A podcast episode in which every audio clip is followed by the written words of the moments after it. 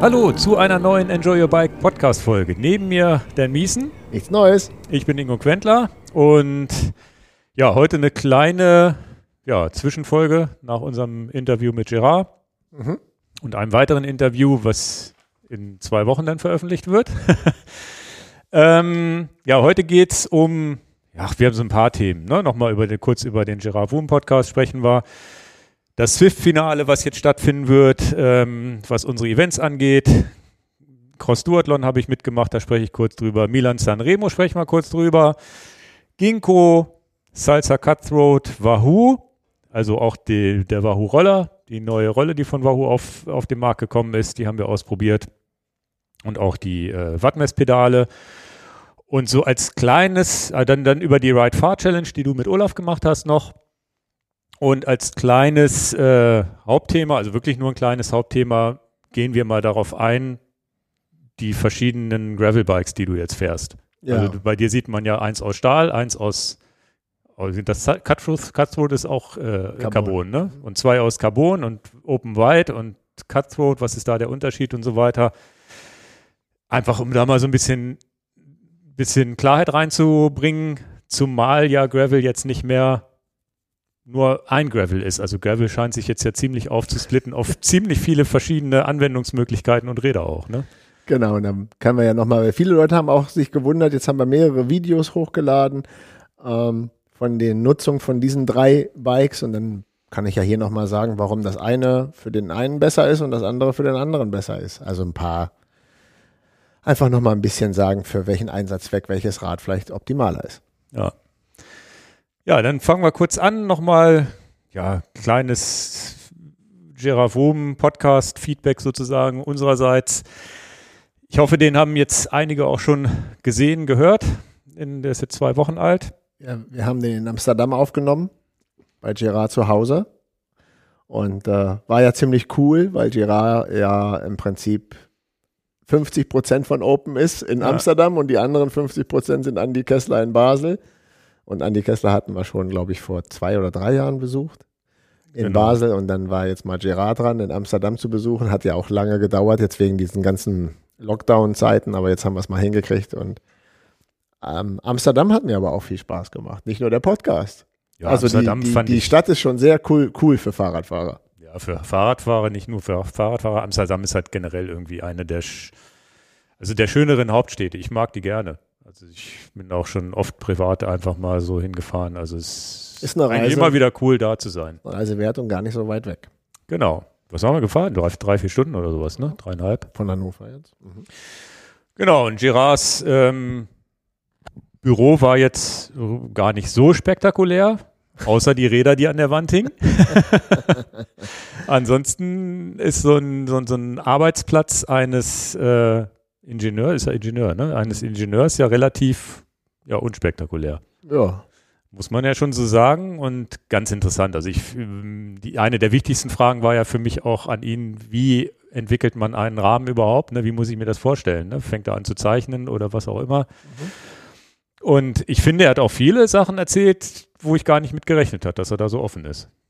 Das kann man wohl sagen. Also ja. guckt euch den Podcast an. Wir wollen jetzt ja hier in diesem Podcast nicht den Podcast nochmal widerspiegeln, aber ja. er hat ja auch so seine cool Coolness-Faktor Art und am meisten hat mich ja gefreut auf die Frage hin, wenn man Sachen jetzt kopiert damals mit diesem runden Sitzrohr bei Cervelo oder hier bei dem Open mit dieser tiefen Kettenstrebe, dass er dann gesagt hat, äh, da hast du ihn gefragt, äh, das kann ich hier ja nochmal sagen ob er das nicht schade findet, wenn dann Leute das kopieren. Und dann hat er so in, seinem coolen, in seiner coolen Art gesagt, ja, aber die kopieren oft genau das Falsche. Ja, ja. ja Gibt es noch ein paar schöne Sachen und ich glaube, der Podcast ist grundsätzlich interessant, auch für Leute, die sich mit dem Thema Carbon auch so interessieren. Da hat er ein bisschen viel, viel Inside Talk, also viele Kleinigkeiten, wo man sagt, okay, das wusste ich noch nicht. Und, ja. ja. Ja, also was, was ich halt super interessant fand, also der, der Aufhänger oder der Grund, warum wir da waren, war ja unter anderem auch das Open Mind California mit der, mit der Geschichte Made in USA, mhm. so ein mhm. bisschen auch ähm, diese RCA-Geschichte wieder aufleben lassen, die er früher schon gemacht hat. Und da ist es so, dass, äh, dass mich das doch beeindruckt hat, wo er gesagt hat, naja, dieses dünne Sattelrohr war jetzt nicht, weil ich das unbedingt dünn haben wollte, sondern weil ich die Funktion in dem Sattelrohr drin haben wollte, dass es halt ein bisschen, bisschen mehr Komfort bietet. Also auch beim normalen Main schon. Und das sind so Dinge, die waren mir gar nicht bewusst. Ich hätte jetzt gedacht, na gut, er hat das so konzipiert, damit es halt schön aussieht, ne? und weil das ist ja das, was ich sofort erkannt habe, wo ich gesagt habe, sieht ja fast aus wie ein Stahlrahmen von hinten, ne? so, so, so filigran. Ne? Das, das ist ganz witzig.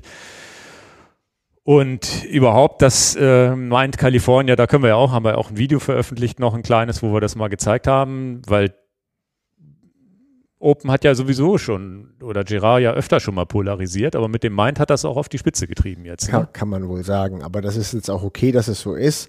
Ähm, man liebt es oder man hasst es. Ich glaube, es gibt nur diese beiden Varianten, gerade mit diesem rohen Finish, dass es halt nicht optisch von der Oberfläche sehr schön geschliffen aussieht und lackiert schon gar nicht. Und ähm, aber da, da greifen wir jetzt hier wieder den Podcast auf. Aber ich glaube, man liebt es oder man hasst es. Das ist eigentlich mein, mein Statement dazu. Ja, ich bin ja schon ein bisschen angefixt, muss ich sagen. Der Witz ist, und das hat er ja auch gesagt, dass er, ich weiß gar nicht, ob er das im Podcast gesagt hat oder ob, ob das so untereinander war ohne Mikrofon, dass ja bestimmte Räder, wenn die immer gleich total schön aussehen auf den ersten Blick, dass die dann schnell langweilig werden und umgekehrt, dass es viele Sachen gibt, die am Anfang, wo man sagt, oh, ist nicht so meins, die dann aber langlebiger irgendwie im Markt sind. Ich weiß nicht, hat er das, hat er das im ja, Podcast Ja, aber ich weiß gesagt? nicht, ob es im Podcast gesagt aber den, den Satz, ich und, glaube, wir haben das im Podcast besprochen. Genau, und jetzt ist es so, ich habe das Open Mind auch ausgepackt, wir haben es ja hier ausgepackt und sonst ja auch gesagt, na, das kannst du ja eigentlich so nicht fahren, in Anführungsstrichen, ne? Also, es ist roh, es sieht matt aus, ähm, du guckst natürlich auch auf viele kleine Details, wenn du nah dran stehst am Rahmen und so weiter. Und jetzt, äh, je länger, und das ist tatsächlich bei dem Ding wirklich so, je länger man es im, im Blick hat, also ich finde es, es hat mittlerweile was. Aber ich habe auch mich gefragt, warum. Also ich habe auch mir Gedanken gemacht, was ist, was ist jetzt das Besondere? Und ich glaube, es ist natürlich eigentlich viel zu exklusiv. Ne? Für, vom Preispunkt her, so, so ein Rad ist ja schon ein Liebhaberrad und weiß ich gar nicht, wie man, wie ich das einordnen soll, weil es ist halt wirklich für einen Rahmen sehr, sehr, sehr viel Geld, wo man den gleichen Rahmen plus minus 90 Prozent, äh, plus minus 5 Prozent wahrscheinlich auch mit dem normalen Mind fahren kann. Mhm. Ne, es ist wahrscheinlich sogar weniger Abstand vom Up als vom Up zum Upper zum Beispiel, wo ja auch ein anderes Layup drin ist, ein bisschen leichter und so weiter. Jetzt ist es aber so, dass ich so ein bisschen, ich, ich habe es für mich so ein bisschen im, im Kopf verstanden, indem ich gesagt habe, ja, so ist halt Kunst. Der eine findet es total hässlich und der andere findet es richtig gut. Und das, was es vielleicht ausmacht, ist es halt, dass diese Ecken und Kanten an dem Rahmen alle sichtbar sind. Also es ist ja bei Kunst auch manchmal so, stehst du auch davor, denkst, was hat sich der Künstler dabei gedacht, jetzt hier, äh, weiß ich, fällt mir kein Beispiel ein, aber irgendein kann, kann, kann, es kann, kann ein Bild an der Wand sein, wo du sagst, ist ja totaler Quatsch. Alles durcheinander gemalt und, und, und sieht ja gar nicht gut aus und, oder, oder auch ein, weiß ich nicht. Beim, beim Auto habe ich es jetzt noch nicht gesehen, habe ich auch drüber nachgedacht, ob es ein, ein Liebhaber Porsche gibt, den man ohne Lack fährt. Habe ich auch noch nicht gehört. Das kann, ich, das, kann ich dir, das kann ich dir nicht beantworten. Da haben wir aber auch noch nicht diesen Vorteil, dass es einen rostfreien Carbon-Dings gibt. Also ohne Lack sind die ja, glaube ich, auch dann, rosten die ja auch die relativ schnell weg. Also ich glaube, man kann es am ehesten, also ich, ich habe es jetzt für mich am ehesten in diese Kunstecke, also aus der Sportecke raus in diese Kunstecke, wo man sagt, na gut, das ist halt ein Rahmen, ein Unikat, Du siehst es von außen, er ist nicht lackiert, es ist nichts überkaschiert, es ist die rein, reine Ingenieurskunst in Anführungsstrichen, die sichtbar ist, ohne irgendwas zu vertuschen. Und das ist vielleicht eine Aussage, wo man sagen kann, das hat irgendeinen Anspruch, den man vielleicht cool finden kann. Also so habe ich es mir zurechtgelegt. Und ich finde es auch tatsächlich mittlerweile richtig cool, also den Rahmen. Muss ich schon sagen. Und es wird nicht, nicht viele Leute geben, die erkennen, was du überhaupt für ein Fahrrad fährst. Nee, genau. Steht ja nichts mehr drauf. Also steht ja gar nichts drauf. So ein bisschen was würde ich vielleicht drauf lackieren, keine Ahnung, dass man denn den Namen Open würde ich schon gerne drauf haben. Oder vielleicht fährt man es ganz nackt ohne irgendwas, ich weiß es gar nicht. Muss es auch nochmal aufgebaut sehen. Also wir hatten ja das von Andy Kesslers aufgebaute Rad. Da muss natürlich dann auch alles, alles passen. Ne? Ich sehe da natürlich sowas wie MCFK, wo es auch um Sichtcarbon geht, würde natürlich auch passen. Aber natürlich ganz exklusives Ding. Und wir sind ja mal gespannt. Ne? Das, äh, äh, ja, wie viele man davon dann irgendwann auf der Straße sieht. Also ich bin wirklich gespannt. Nee, nicht viele. Genau. Und das ist auch okay so, dass es nicht viele gibt. Und das hat ja Gerard im, in dem Interview auch gesagt, das ist auch schon okay. Ja, ja. Witz. also das kann ich ja hier nochmal leaken, die den, den Podcast nicht sehen will. Er hat auch schon gesagt, das ist eins der größten Minusprojekte im Hause Open. Ja, ja, ja. Also sie werden die Entwicklungskosten und alles, was sie reingesteckt haben, nicht rausholen. Aber sie haben es halt gemacht einfach. Ne? Das finde ich wieder auch, wo ich sage, okay, sie haben es sie haben's gemacht. Vielleicht haben sie sich aber auch vielleicht davon versprochen, ein bisschen Geld mit zu verdienen. So ist es nicht, aber sie wollten es halt machen. Sie haben das meint ja sowieso gemacht, weil, weil Andi gerne ein Rennrad haben wollte. Ja, können wir Andi ja auch nochmal fragen, ob es genau so ist. Ob es wirklich so war, ne? Ah, ja. Gut. War jedenfalls ein schöner Besuch und jetzt nochmal ganz kurz zu Amsterdam, da haben wir in dem Podcast noch drüber geredet und ich möchte es auch hier nochmal sagen, wir waren beide, ist ja, wir haben ja hier diesen normalen Smalltalk-Podcast, wir waren beide schwer beeindruckt, dass in Amsterdam keiner einen Helm trägt. Also das muss man sich ja überlegen, dass da wirklich keiner einen Helm trägt. Also auch wirklich niemand. Also Rennradfahren schon, aber die Leute, die halt mit dem normalen Citybike, mit dem Commuting-Bike, mit dem Hollandrad, mit normalen Fahrrädern durch die Stadt Amsterdam fahren, da trägt keiner Helm. Das Ja. ist ziemlich krass. Also auch Ja, so, das hat ja Gira uns auch so bestätigt. Also die fahren halt generell, die lernen es nicht anders, fahren immer, fahren immer ohne Helm, es sei denn, sie fahren Rennrad. Dann wird der Helm aufgesetzt, weil es vielleicht höhere Geschwindigkeiten auch so sind. Und ich glaube auch, und ich, ich weiß gar nicht, wie ich das einschätzen soll, weil ich ein Helmträger bin, auch hier im Stadtverkehr. Ne? Weil ich, mir, mir ist das selbst, selbst auf dem Lastenrad, wo ich nicht überpurzeln kann, trage ich einen Helm. Ähm, weil ich immer denke, na, es ist, ist für irgendwas gut. Tatsächlich hatte auch mein Sohn letzten Unfall, wo der Helm auch geholfen hat. Ne? Er ist halt auf ein stehendes Fahrzeug, Er hat sich umgedreht, ist auf ein stehendes Fahrzeug draufgeknallt. Also da ist man natürlich immer glücklich, wenn da der Helm da war. Aber es gibt ja die, ich glaube, das ist in Amsterdam auch so ein bisschen in den Köpfen drin. Gibt ja auch die Meinung, man ist sicherer unterwegs ohne Helm, weil die Fahrer, weil die Autofahrer mehr Rücksicht nehmen und weil man selber vorsichtiger fährt. Also die, die, die Variante oder die Argumentation gibt's ja auch oft. Ich kann da gar nichts zu sagen, weil ich glaube, das ist so eine Gefühlssache. Der eine fühlt das so und der andere so oder man redet sich vielleicht auch schön, weil man keinen Bock auf einen Helm hat und sagt, naja, es gibt ja auch Studien, die sagen, man fährt gar nicht viel unsicher ohne Helm. Ganz schwierige Geschichte. Ich habe aber irgendwo, ich werde es nicht finden und nicht verlinken können, habe ich ähm, einen ähm, Bericht gesehen, dass ein Lastenfahrradlieferant oder ich glaube, das ist auch so, ein, so, ein, so eine Logistik-Lastenfahrradgeschichte, die auf, den Letzt, auf der letzten Meile unterwegs ist, die Helmverbot haben sogar für ihre Lastenräder. warum das denn? Ich, da, ich, ich finde es nicht mehr wieder. Vielleicht weiß, vielleicht weiß das einer von den, von den Hörern und hat den, den Link auch irgendwo gelesen. Wenn ich es jetzt richtig erinnere, war die, war die Argumentation so.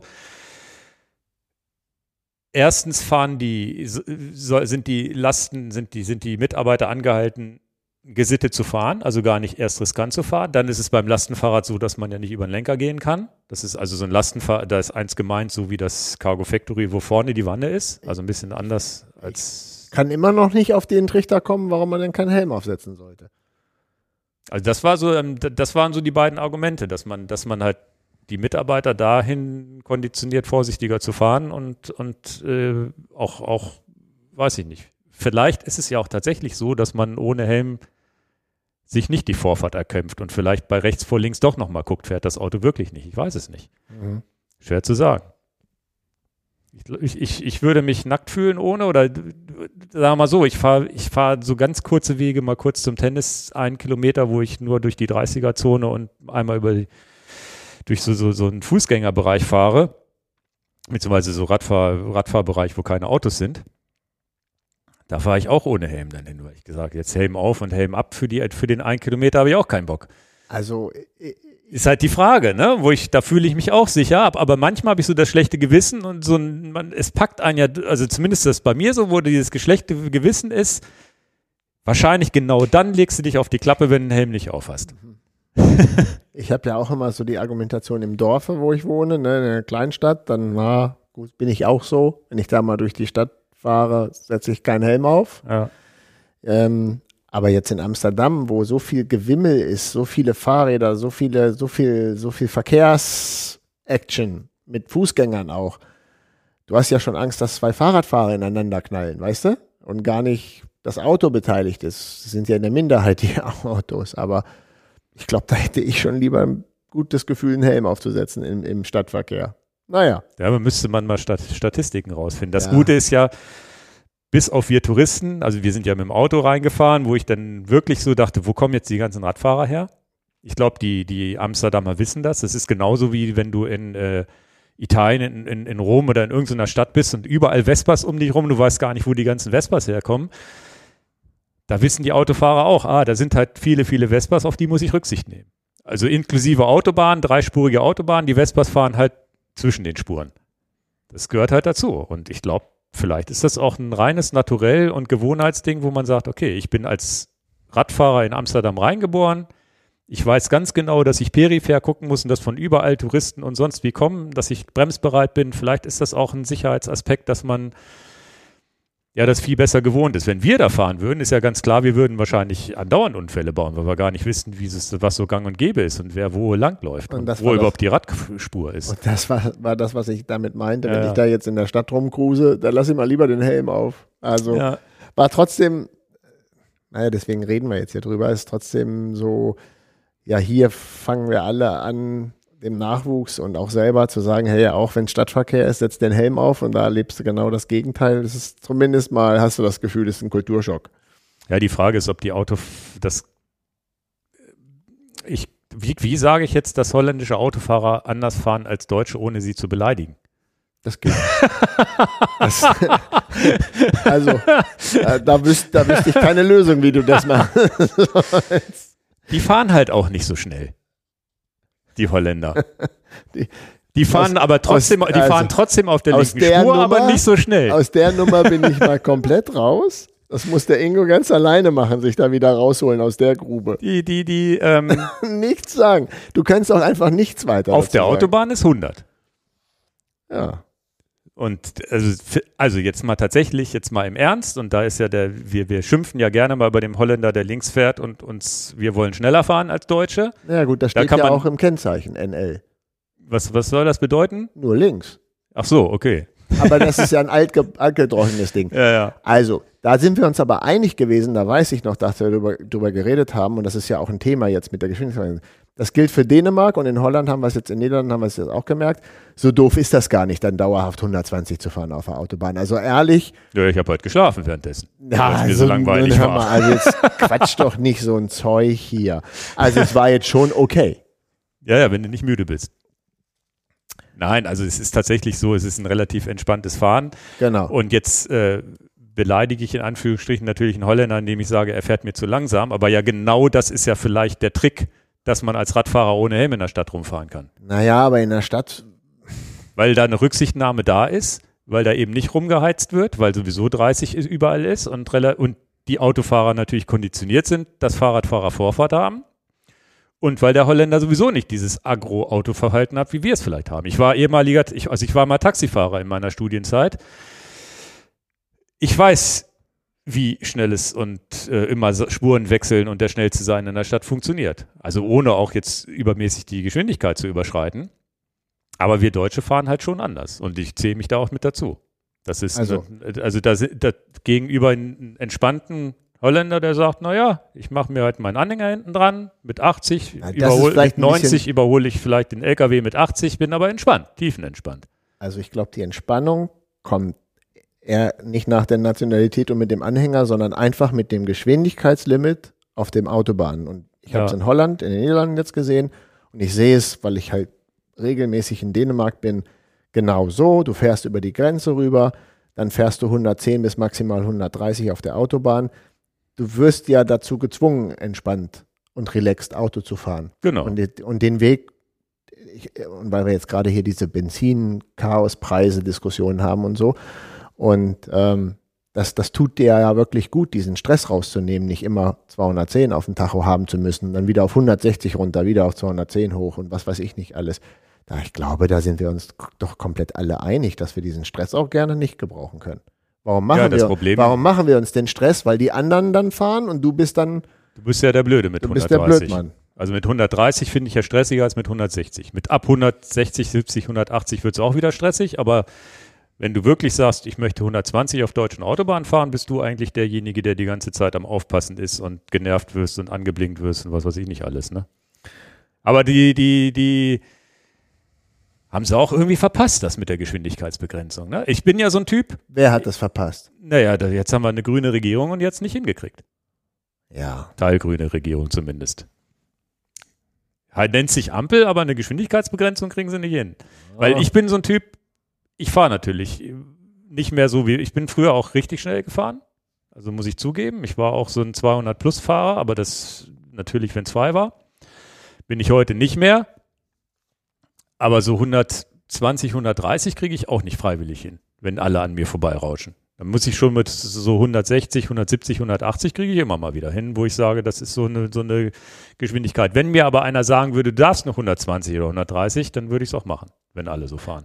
Ich weiß nicht, was, also ist, ich gebe es ja zu, es ist ja im Kopf eigentlich nur eine reine Kopfblödheit, dass man es nicht freiwillig macht, aber ich bräuchte die Obrigkeit dafür und wäre auch nicht sauber, wenn sie es macht. Was, was wir jetzt unterscheiden sollten für die Innenstadt, ist ja, dass einmal ist hier die Autobahn und ähm, für die Innenstadt, für, die, für den Schutz der Fahrradfahrer, weil wir sind ja hier nicht der Autopodcast, sondern der Fahrradpodcast, denke ich, dass du das durch bauliche Maßnahmen im, im Versteckten in der Stadt einbauen kannst, dass man halt gar nicht mit 50 oder 60 in das Wohngebiet reinfahren kann. Und das siehst du ja in Deutschland, gibt es ja auch schon diese künstlichen Verkehrsinseln oder diese Buchten, wo du dann sagst, okay, Mist, jetzt kommt Gegenverkehr, jetzt muss ich tatsächlich anhalten und erst den Gegenverkehr lassen, damit ich da wie so eine S-Kurve durch die Straße mich schlängeln kann. Das, das wird, wird dir durch bauliche Maßnahmen dann praktisch schon vorgegeben, dass du nicht gefährlich fahren kannst. Und in Amsterdam muss man es ja auch fairerweise sagen, du kannst da gar nicht verrückt mit dem Auto durch die Stadt fahren, weil das einfach, das Platzangebot ist ja gar nicht da. Genau. Und die haben halt ähm, witzigerweise, und das schnallst du auch erst, wenn du denn da warst, die haben ja auch, du hast eine Einbahnstraße für Autos und hast dann noch ein, eine kleine Minispur, also eine, also was heißt eine Minispur, die ist einen bestimmten Meter breit für den gegenkommenden, entgegenkommenden Radfahrverkehr. Ach, Entschuldigung, das muss ich ganz dringend jetzt sagen, sonst vergesse ich das. Matthias hatte neulich einen ganz tollen Fahrradfilm. Ähm, Entschuldigung, dass ich das, sonst vergesse ich das in meinem Ja, Kopf, ja. habe ich nicht aufgeschrieben. Matthias hat neulich einen ganz tollen Fahrradfilm als E-Mail rumgeschickt an die Kollegen. Viele Grüße jetzt an Matthias. Den habe ich mir tatsächlich angeguckt bei Dreisat. Hast Äh, du den komplett gesehen? Ich habe ihn noch nicht komplett gesehen. Ich habe den komplett gesehen und, an, und ich hatte Matthias gesagt, Matthias, den kann, wir der, verlinken der, den der, unten. der Film ist ja über anderthalb Stunden lang. Bist du sicher, dass ich mir bist du sicher, dass ich mir den angucken soll? Ne? Also gib mir keine Empfehlung für einen Film. Ne? Meine Zeit ist knapp. Und dann hat er gesagt, ja, auf alle Fälle. Und deswegen sage ich euch das hier in dem Podcast nochmal. ich verlinke den unten. Wenn der Genau. noch, manchmal sind die in der Mediathek ja wieder weg. Ich Kann hoffe, dass der sein. noch Also da war ist. bei Dreisat und was für eine tolle Dokumentation. Und da ging es auch, äh, Entschuldigung, dass ich jetzt hier so euphorisch rede, aber da ging es auch um diese Verkehrskonzepte. Ähm, was hat jetzt zum Beispiel äh, äh, Kopenhagen gemacht, äh, äh, was, was man in Deutschland nicht macht. Und ein gutes Beispiel ist, und das erlebe ich gerade in Basinghausen, wo ich wohne, auch. Und viele Leute sehen das vielleicht in ihrer Stadt jetzt auch. Dann haben wir diese Straße, die durch die Stadt geht und jetzt sind die ganz stolz, dass sie da jetzt anderthalb Meter oder einen Meter roten Streifen Fahrradstraße gemacht haben. Und der ist dann in Rot und Fahrrad. Und wenn ich die Re- Rechtslage richtig verstehe, darfst du da nicht mit dem Auto drauf fahren. Das wissen aber die wenigsten Leute und die fahren dann so 50-50, weil sie nicht genau wissen, darf ich den jetzt überhaupt befahren oder gar nicht Also wenn befahren. kein Rad da ist, glaube ich, darf man sogar drauf fahren, dachte ich. Siehst du, und das müssen wir Weil es ja eine gestrichelte Linie ist. Das sieht ja nicht danach, es ist ja keine durchgezogen, sondern eine gestrichelte. Ja, aber die gestrichelte Linie würde ja bedeuten, dass du mal ausweichen darfst auf Genau, den, aber, wenn nicht, dauer, aber genau. nicht dauerhaft jetzt äh, äh, äh, ähm, äh, zwei, drei, 400 Meter auf diesem Also gefühlt ist es ja so, So, dass, warte, der Mhm. gefühlt ist es ja so, dass der Kopf sagt, ich fahre nicht drauf. Genau, weil er Wenn rot aber ist. in Basinghausen, wenn jemand dir entgegenkommt, musst du so ein bisschen drauf fahren, weil sonst wird die, der linke Teil fast zu eng, ne? Das ist genau der Punkt. Der linke Teil wird fast zu eng, aber wenn du natürlich in einer gemäßigten Geschwindigkeit dich näherst, also es kommt jemand entgegen und, und, und du fährst so, dass zwischen den beiden Außenspiegeln immer noch 30 Zentimeter Platz ist, das kriegst du ja hin, wenn du nicht schnell fährst. Das kriegst du nicht hin, wenn du 70 gegeneinander fährst. Ne? Dann wirst du nervös. Oh, passt das, ne? Und was war die Antwort von Kopenhagen?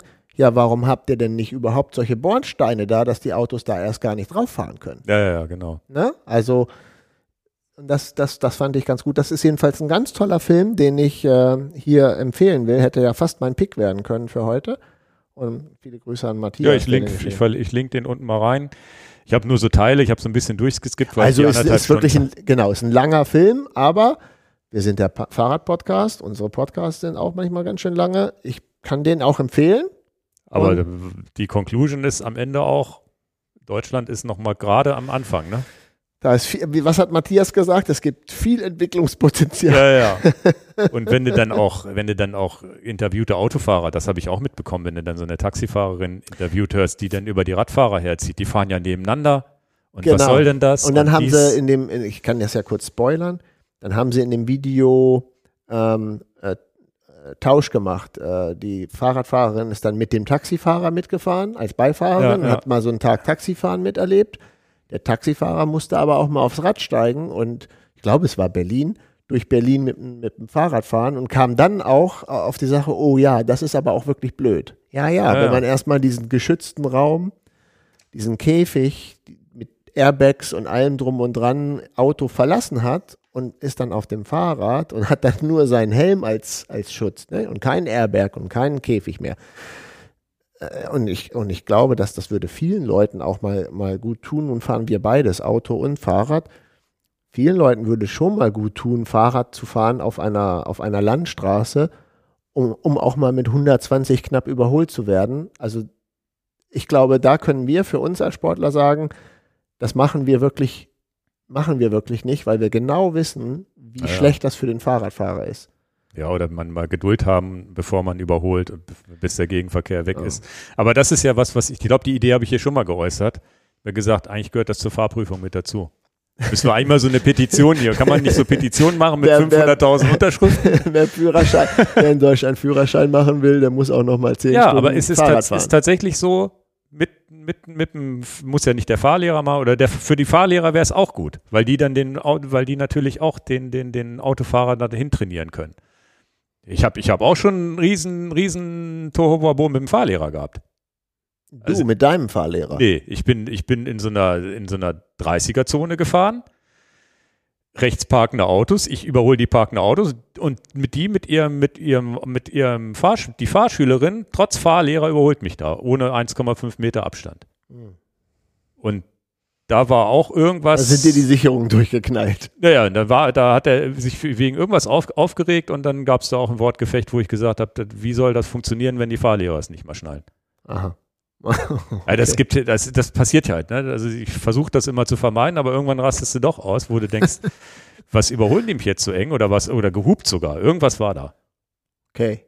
Wo ich, wo ich dachte, das kann nicht sein beim, Fahr, beim Fahrschulauto. Ne? Also das, Ausrasten hättest du doch eher mir zugesprochen. Ja, im Verkehr, so als Radfahrer, und das sieht man ja auch in dem, die haben ja auch da- das äh, darin, das ist ein Part, den ich auch gesehen habe, wo, ähm, wo viele mit Dashcam unterwegs fahren.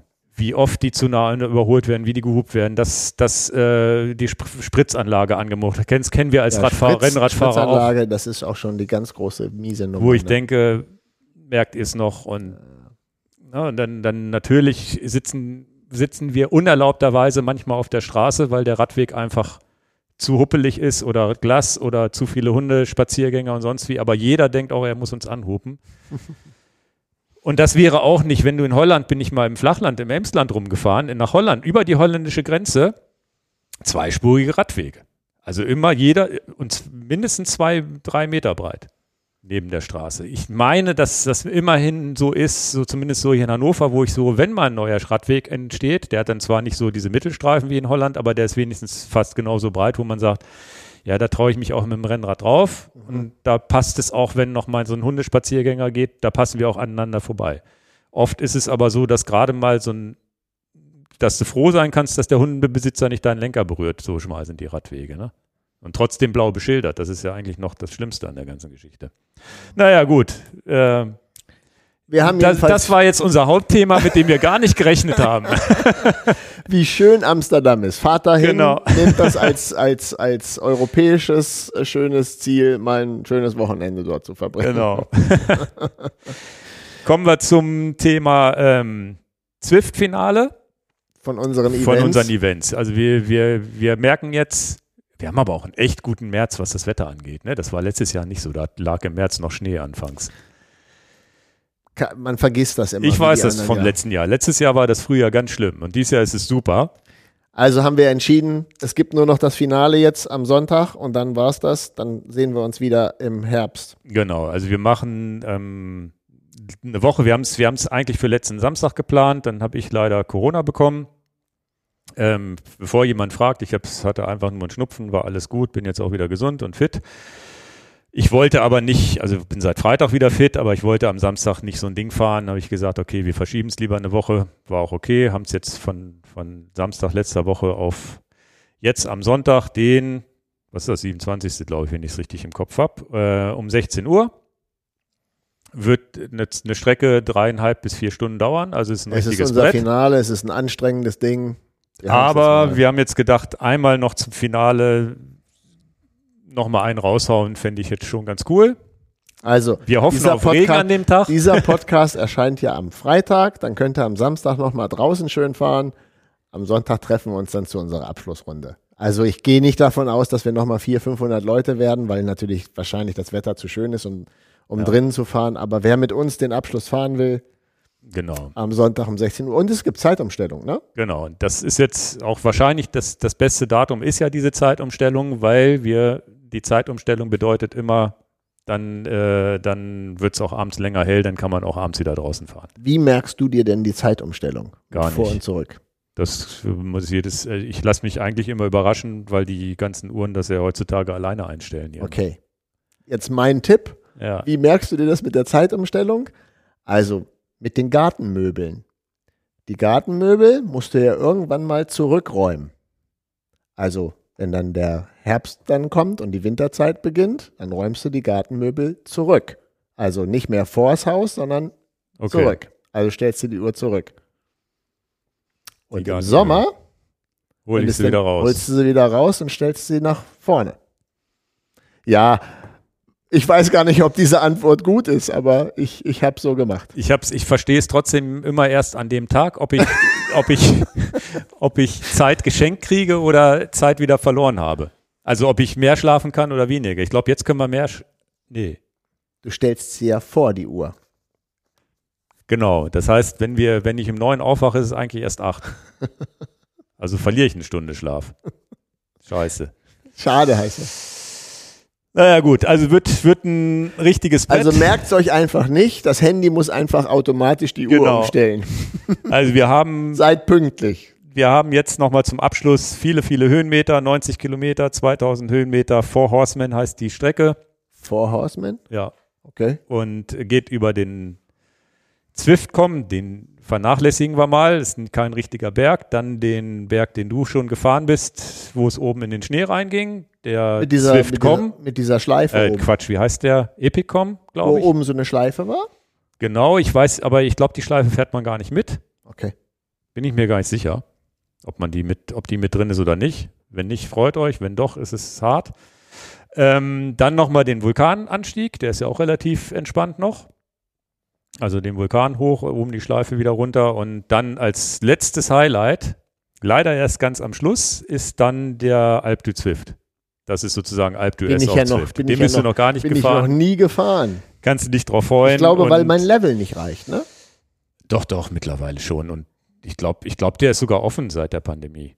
Ach Ich so. weiß es aber gar nicht. Level 12 muss man haben, aber den müsstest du eigentlich jetzt schon haben. Ich weiß nicht, welchen Level. Dan fährt ja den Enjoy Your Bike Account. Der hat noch nicht so viele Level und nicht so viele Trikots und sowas. Naja, und ähm, ist aber nicht das Ziel da oben, sondern man fährt dann auch irgendwie nochmal irgendwie 20, 30 Kilometer bergab gemeinsam. Wird sich wahrscheinlich äh, schwierig, dass wir da in einer Gruppe bleiben, weil es halt viel Berge sind. Aber wir freuen uns drauf. Und eigentlich müssten sich noch mehr Leute anmelden, weil das ist ja doch wirklich das, das so als Abschluss, egal wie das Wetter draußen ist, das müsste man eigentlich mal mitgefahren sein. Und das ist auch, glaube ich, eine echt schöne Herausforderung und ja, ich habe das aber auch jetzt keine perfekte Be Belohnung für die, die, diejenigen, die das finishen. Also es gibt ja noch nicht unser Zwift-Bike-Trikot, ne? Das gibt's noch nicht. Vielleicht muss man mal so ein, so ein Ja, man kriegt ja auch nicht ein Digi, ich könnte ein digitales Badge basteln, was ich ihm schicke, aber das bringt es auch nicht so richtig. aber es ist, äh, was, was Zwift angeht für den Sommer, setzen wir erstmal aus mit Events, also nicht mehr in der Regelmäßigkeit alle zwei Wochen. Ich habe aber was im Hinterkopf, dass man ja, es finden ja auch Radrennen statt, die man sich vielleicht im Fernsehen angucken will und dass man vielleicht mal was plant, dass man gemeinsam auf der Rolle sitzt und sich irgendwie eine Etappe anguckt. Ich persönlich würde, also wir haben nicht drüber gesprochen. Ich würde sagen, Ende September geht es wieder los. In der Regelmäßigkeit. Aber ein, zwei Events im Sommer würde ich schon, schon machen. Also mal gucken, wie das Wetter wird. Wenn man weiß, okay, es regnet mal drei Tage und es ist vielleicht eine schöne Tour de France Königsetappe, die man sowieso im Fernsehen gucken will, fände ich schon geil, wenn man die gemeinsam guckt. Finde ich eine ganz witzige Idee. Dann fahrt das halt mit mir alleine, wenn der nicht will. Hallo, was soll denn dieses Bashing hier? Gut, dann äh, möchte ich noch äh, ein bisschen Werbung machen. Da habe ich nämlich teilgenommen. Da war ich noch gesund beim Cross-Duathlon in Wolfsburg. Weil das einfach eine schöne Veranstaltung ist, die ich schon öfter mitgemacht habe. Mitgemacht. Genau, ein paar Mal mitgemacht. Ich, aber ich glaube noch nicht zu Podcast-Zeiten. Das war alles vor der Podcast-Zeit.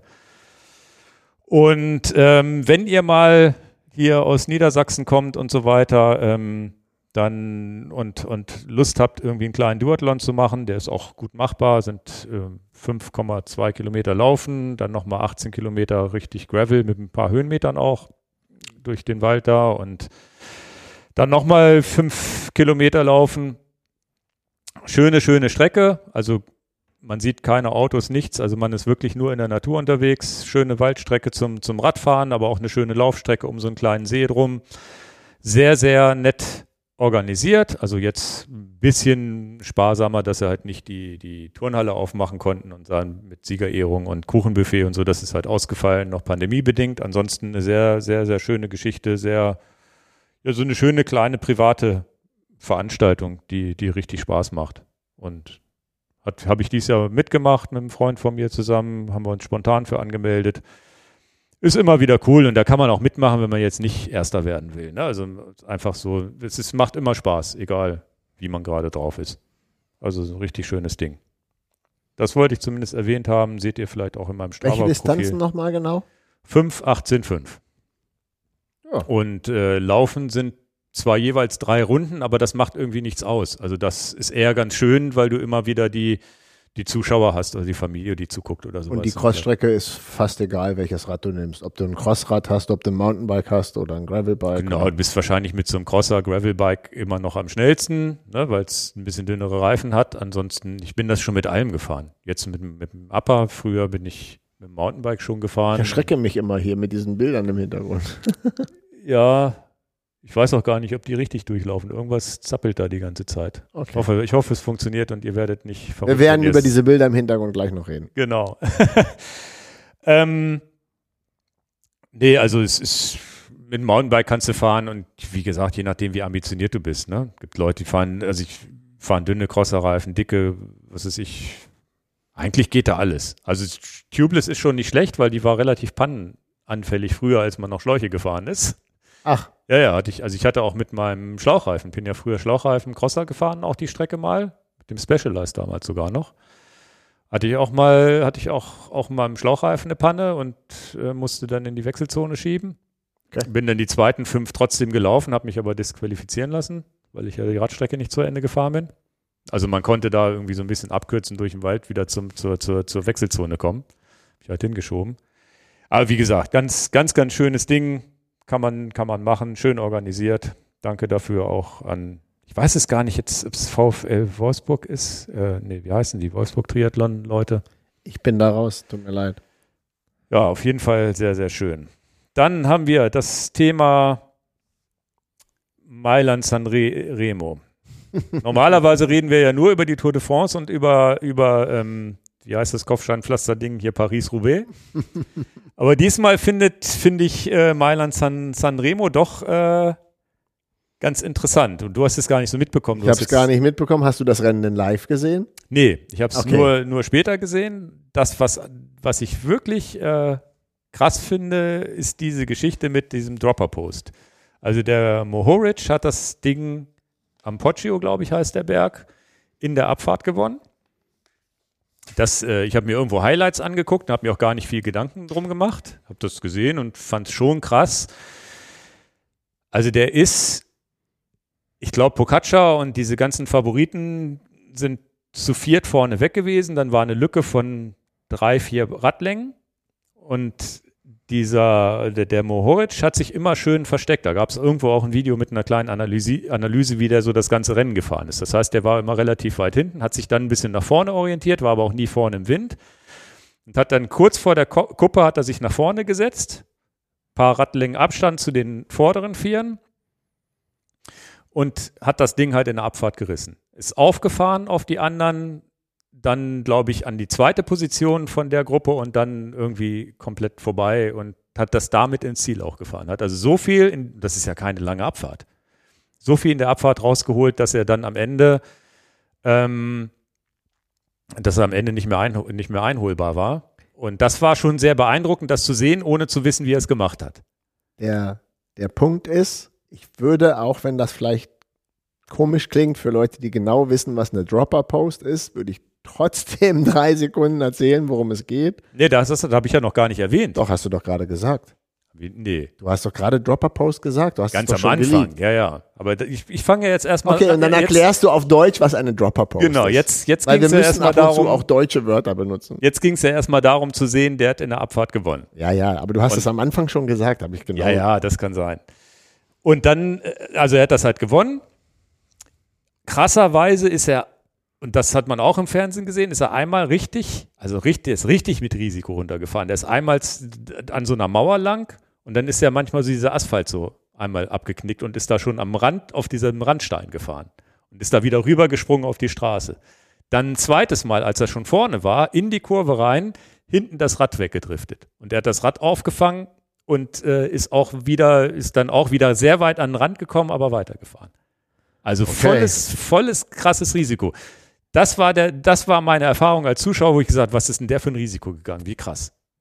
Dass er das gewonnen hat, aber jetzt kommt der Dropper-Post. Das, das habe ich im Nachhinein erst erfahren, dass er ja diesen Dropper-Post hatte. Den habe ich da noch gar nicht gesehen. Habe ich nur gesehen, ja krass, wie der da runtergefahren ist. Also du hast gar nicht gemerkt, dass er sich so runtergesetzt hat. Nee, genau, siehst du ja so im, im, im Fernsehbild, siehst du es gar nicht. Und das war, das war dann das Interessante, habe ich dann später, gibt es auch Artikel drüber, wo dann geschrieben wird, ja, warum er diesen Dropper-Post benutzt hat. Also jetzt kannst du erklären, was ein Dropper-Post ist. Ach, das ist ja schön. Also, wer das äh, schon mal gesehen hat, beim Mountainbiken ist es sehr bekannt, wenn man zum Beispiel normal Mountainbike fährt, hat man den Sattel auf der normalen Höhe, den man halt braucht für seine Sitzhöhe.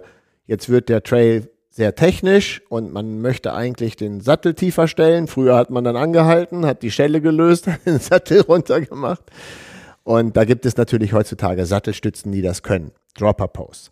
Also von Drop, von runtersetzen. Also ich Genau. kann im Prinzip einfach meinen Sattel viel, viel tiefer machen. Eigentlich ist es dafür gedacht für technische Fahrten, wo der Sattel dann im Weg ist, dass ich halt da ähm, auch Der soll halt nicht, also der soll aus dem Weg, damit du das Rad schräg stellen kannst. Und Genau, so und, ne? und äh, man kann den Dropper-Post ja auch, äh, mittlerweile gibt es Dropper-Posts, die auch einfedern, die beides machen können. Die auch, da haben wir auch mal ein Video gemacht, gibt es jetzt ja auch so eine, so eine Gravel, von, genau, von, von von SRAM, ja. SRAM. Ähm, aber er hat jetzt ja die Dropper-Post genommen aus dem einzig, um den Vorteil zu erlangen, einfach mit dem Körper weniger Windwiderstand zu haben, sondern viel tiefer zu kommen. Genau, Supertag. Genau. Also Supertag die die ist Position verboten. ist ja verboten, aber es ist nicht verboten, eine Stütze zu nehmen, die ich absenken kann, Ja. die in der Höhe verstellbar ist. Genau, da Jetzt gibt's habe auch ich es ja auf Deutsch. Genau, das, das, das UCI-Reglement, also das war dann UCI Legal, das war eine große, große Diskussion hinterher. Den Link. Aber die, die Diskussion gab es ja schon vorher. Also die Diskussion war schon vorher klar. Was machen wir denn eigentlich mit Dropper-Post, wenn einer auf die Idee kommt, das zu benutzen? Okay, das wusste ich nicht, habe ich nicht mitbekommen. Ich meine, dass es so sein muss, dass sowohl, wenn der, wenn es unten als auch oben ist, dass der Sattel immer noch in diesen Maßen sein muss. Das weiß ich jetzt so habe ich es jetzt verstanden. Ne? Okay. Dass wenn, wenn, äh, da gibt es ja bestimmt Sattelspitze, darf nicht so und so viel weiter als das sein und so weiter. Ich Ja. glaube, da, da in den Maßen muss ich das bewegen. Also es ist jetzt confirmed, dass es legal ist. Ähm, interessanterweise hätte die SRAM war, äh, äh, dieser SRAM-Dropper-Post gar nicht funktioniert, weil der, glaube ich, nur vier Zentimeter hat, wenn ich mich richtig erinnere. Mhm. Er hatte ne? jetzt sechs, ja. Genau, und die haben, und das, was ich am erstaunlichsten finde, dass sie auf dieses Rennen hin trainiert haben oder generell auf Abfahrten hin, er ist sowieso einer der besten Abfahrer gewesen, wohl schon immer, wobei ich das, ich habe den gar den Namen gar nicht so auf dem, auf dem Schirm gehabt. Mohoric hieß der. Äh, auch ein Slowene, glaube ich. Und ähm, da haben die viele, viele Tests gemacht und dann steht hier, we tested a 12 Zentimeter Dropper, but it was too much. And uh, because the pedaling wasn't efficient anymore. Ja, weil du dann so gestaucht Genau. bist, dass also du gar mit nicht 12 Zentimeter runter bist du zu, zu, also du hast kein effizientes Pedalieren mehr. Und sie haben halt jetzt den Sweet Spot bei diesen 6 Zentimeter gefunden, wo sie gesagt haben, okay, 6 Zentimeter runter, ich, ich kann noch gut treten, bin trotzdem in so einer Pseudo-Supertack-Position, weil das ist ja das, was die Leute früher gemacht haben. Beim Supertack gehst du mit dem Po vor dem Sattel möglichst auf deine Stange vom, vom, vom Dings drauf. Und da ist ja äh, Chris Froome Das war ja war bei, der sein Tour Ding. de, bei der Tour de France mal auf dieser, auf, auf vorne auf dem Oberrohr sitzend, pedalierend runtergefahren, Das- was sicherlich auch nicht mehr effizient war. Und auch super gefährlich. Davon mal Halleluja. ab, ja. Also Da habe da hab ich ja schon am Fernsehen gedacht, das kann ich mir gar nicht angucken, so gefährlich. Ja, ja. Ich, Jedenfalls. ich kann das auch nicht fahren. okay. Ja. Ja, ja, also das, das mit diesem und das, also das, und die haben halt viele, viele Tests gemacht und damit war er dann am Ende, das war's, das war das Quäntchen. Mhm. Da kannst du jetzt mal wissen, was passiert in den nächsten, in den nächsten, Jetzt Bei kannst, der Tour de jetzt, France. Jetzt kannst du ja in Aero-Bikes mit Aero-Stütze gar keine Dropper-Post reinmachen. Also die Dropper-Post ist ja ganz klassisch auch für, für, für runde Sitzrohre. Ja, ja. Ne? Und es ist nicht, ich meine, es ist halt nicht eine elektrische gewesen oder hydraulisch oder irgendwas oder, oder vielleicht hydraulisch, weiß ich nicht. Die Dropper-Post gibt es auch mechanisch. Da greifst du unter den Sattel und dann zack. Ja, ich, ich meine, er hat einen Gripshift gehabt. Oh, Also er hat einen Gripshift- Gripshift-Drehlenker, um die runterzumachen, wenn ich oh das weiß ich nicht. Guck ich- ich mir gerne nochmal an. Ich glaube, das war, zumindest habe ich da das Bild gesehen. Ich hatte jetzt auch nicht Zeit, da nochmal weiter zu recherchieren. Okay. Also ganz, ja, fand ich krass. Weil wir diesen, diesen Dropper-Post zumindest von SRAM ja hier schon mal liegen hatten fürs Graveln, wo wir gesagt haben, finden wir ganz witzig. Aber das, Naja, Ja. der hat ja auch noch den Effekt, dass du nochmal als Dämpfung. äh, Genau. Da, da finde ich es, ich fahre jetzt Gravelbike nicht so technisch, dass ich das unbedingt absenken muss. ja. Du sowieso auch nicht. Aber Federungskomfort ist schon nicht unsexy. Aber du brauchst jetzt natürlich auch so ein Ding mit sechs Zentimetern, damit du dein, dein Kommen an der Edelweißspitze wiederholen kannst. Ne? Ah, den hole ich mir. Na, mit Dropper-Post, wer weiß. ah, ja. ich, ich glaube, ich muss das aufgeben. Diese, die, da wird es dann immer jemanden geben, der nochmal eine Sekunde schneller fährt und so. Ja. Und wie oft willst du dieses Spielchen machen? Ich, ich, ich würde jetzt sagen, ich hatte ihn einmal, bin Ja. noch unter den Top Ten wahrscheinlich. Das reicht dann auch. Alles gut. Hast du denn, ähm, was wollte ich denn jetzt fragen? Jetzt bin ich hier, bin ich Edelweißspitze hast du eben gesagt. Komm, irgendwas. Hast du denn? Weißt du nicht? Dropper, irgendwas mit dem Dropper-Post war noch. Ach so, äh, die, die Frage, die ich noch habe, ist, ob man nicht auch einen besseren Schwerpunkt beim, beim Kurvenhandling hat, wenn man mit dem Pro ein bisschen runtergeht. Weil das ist das Gefühl, wenn ich mal Dropper-Post gefahren bin, beim Mountainbike früher, hatte ich das Gefühl, dass ich mich, ich glaube, die war, glaube ich, stufenlos sogar verstellbar von unserem Mountainbike damals. Ich hatte das Gefühl, dass ich mich ein bisschen sicherer gefühlt habe, wenn ich eben nicht so lange gestreckte Beine habe wie in der normalen Position. Also ich Ja. mich einfach ein bisschen sicherer gefühlt habe in den Kurven. Also tatsächlich ähm, habe ich das mit der, das habe ich tatsächlich mit der Reverb-Stütze getestet, einfach zwei Zentimeter tiefer. Das fährt sich tatsächlich ein bisschen besser bergunter. Ich habe jetzt gar nicht so in Erinnerung, dass das mit dem, mit dem Schwerpunkt so viel besser war, aber es fährt sich etwas besser, muss ich auch sagen. Ähm, hinzu kommt, dass ich ja sowieso sonst immer etwas zu hoch sitze. Also dass bei mir sowieso das Problem mit dem Knie ist, dass ich immer absichtlich schon ein bisschen höher sitze, damit ich das Knie nicht ganz so durchstrecke. Und dann äh, ist das die etwas bessere Halterung für die Bergabfahrt. Also, bergab trete ich ja gar nicht, da rolle ich ja dann nur. Also, Genau, also ich nur. hätte jetzt auch gedacht, wenn ich einen Sattel niedriger habe, dass ich mich irgendwie sicherer fühle in den Kurven. Genau, sechs Zentimeter ist auch ganz schön viel. Also da, da geht es dann nicht darum, sicherer zu sein. Das glaube ich nicht, dass du bei sechs Zentimeter sicherer bist. Da geht es halt um die, also es ging halt hier sicherlich nur um die Aerodynamik. Ne? Ja. Und krass finde ich natürlich, dass man sowas testet. Ja, dass er also- das auf, aus, also das war, dass Das es ist aus natürlich langer Hand geplant Genau, war. aus Das. langer Hand geplant, dann ist es ja schon, also dann ist es ja relativ cool. Und speziell auf diesen Klassiker halt. Ne, Speziell für den Poggio gesagt, da will ich in der Abfahrt gewinnen und dass das dann auch noch aufgeht, finde ich krass. Ja, aber was für ein Druck. Ähm, den habe ich gerade im Kopf. Was für ein Druck als guter, wenn man ein guter Bergabfahrer ist und dann auch noch alles auf eine Karte setzen. Und wenn du dann erzählst, wow, schon bei der oder bei der Kurve sich am Limit zu bewegen, das Hinterrad driftet schon, wow, da wird mir eigentlich vom Erzählen schon schwindlig. Und das will was heißen, wenn mir das schon Ja, vom ja. Erzählen schwindlig wird. Was für ein, was für ein Druck aufgebaut wird, dass äh, ähm, dann, dann muss die Abfahrt auch sitzen. Hab ich ja, hätte ich ja, hätte ich ja selber keinen Bock drauf, ne? So viel Ja, Druck. Also es ist immer noch sehr, sehr gefährlich, sowas zu machen. Ich mache das bei Zwift immer, da geht's. Ja, ja, ja. Wir treffen uns auf der Abfahrt, Ja. die Zwift da oben. Da kannst du es noch krachen lassen. genau, genau. Aber ich fand es mal erwähnenswert. Na gut, dann hast du das Video. Also die ersten Ginkgo sind jetzt hier angekommen. Die Lastenfahrräder. Ginkgo Lastenfahrrad ist das Video jetzt auch zugekommen. Und Ähm, haben wir denn schon eins ausgeliefert? ja, ja, wir haben jetzt zwei schon ausgeliefert direkt nach dem Video und wir haben auch kaum noch Ware. Also es ist natürlich immer dieses Ding, wo so zwei, tja, also so, so komische Gefühle sind. Jetzt machst du, jetzt habe ich dieses Lastenfahrrad, finde das total toll. Wir haben das bestellt, es kommt Ware, du machst das Video und dann hast du wieder keine Ware. so ist es uns ja, glaube ich, auch mal sehr dramatisch, noch viel dramatischer gegangen mit diesen SRAM Wireless Blips. Ne? Du kriegst die Blips, erste Lieferung, du machst das Video, du bist ausverkauft. Ja, Das ist natürlich sehr, sehr unbefriedigend, gerade wenn man YouTube-Videos macht und dann gucken Leute das dann drei Tage später und es gibt wieder keine Ware. ja, ja. Das ist immer so ein ja bisschen oder du klickst auf den Link und dann ausverkauft, vormerken. Es ist aber, Aber ähm, ach, ich kann so ein bisschen aus dem Nähkästchen mal ein paar. Ich habe die Kommentare jetzt gar nicht geschafft, alle zu beantworten. Aber find's ganz interessant.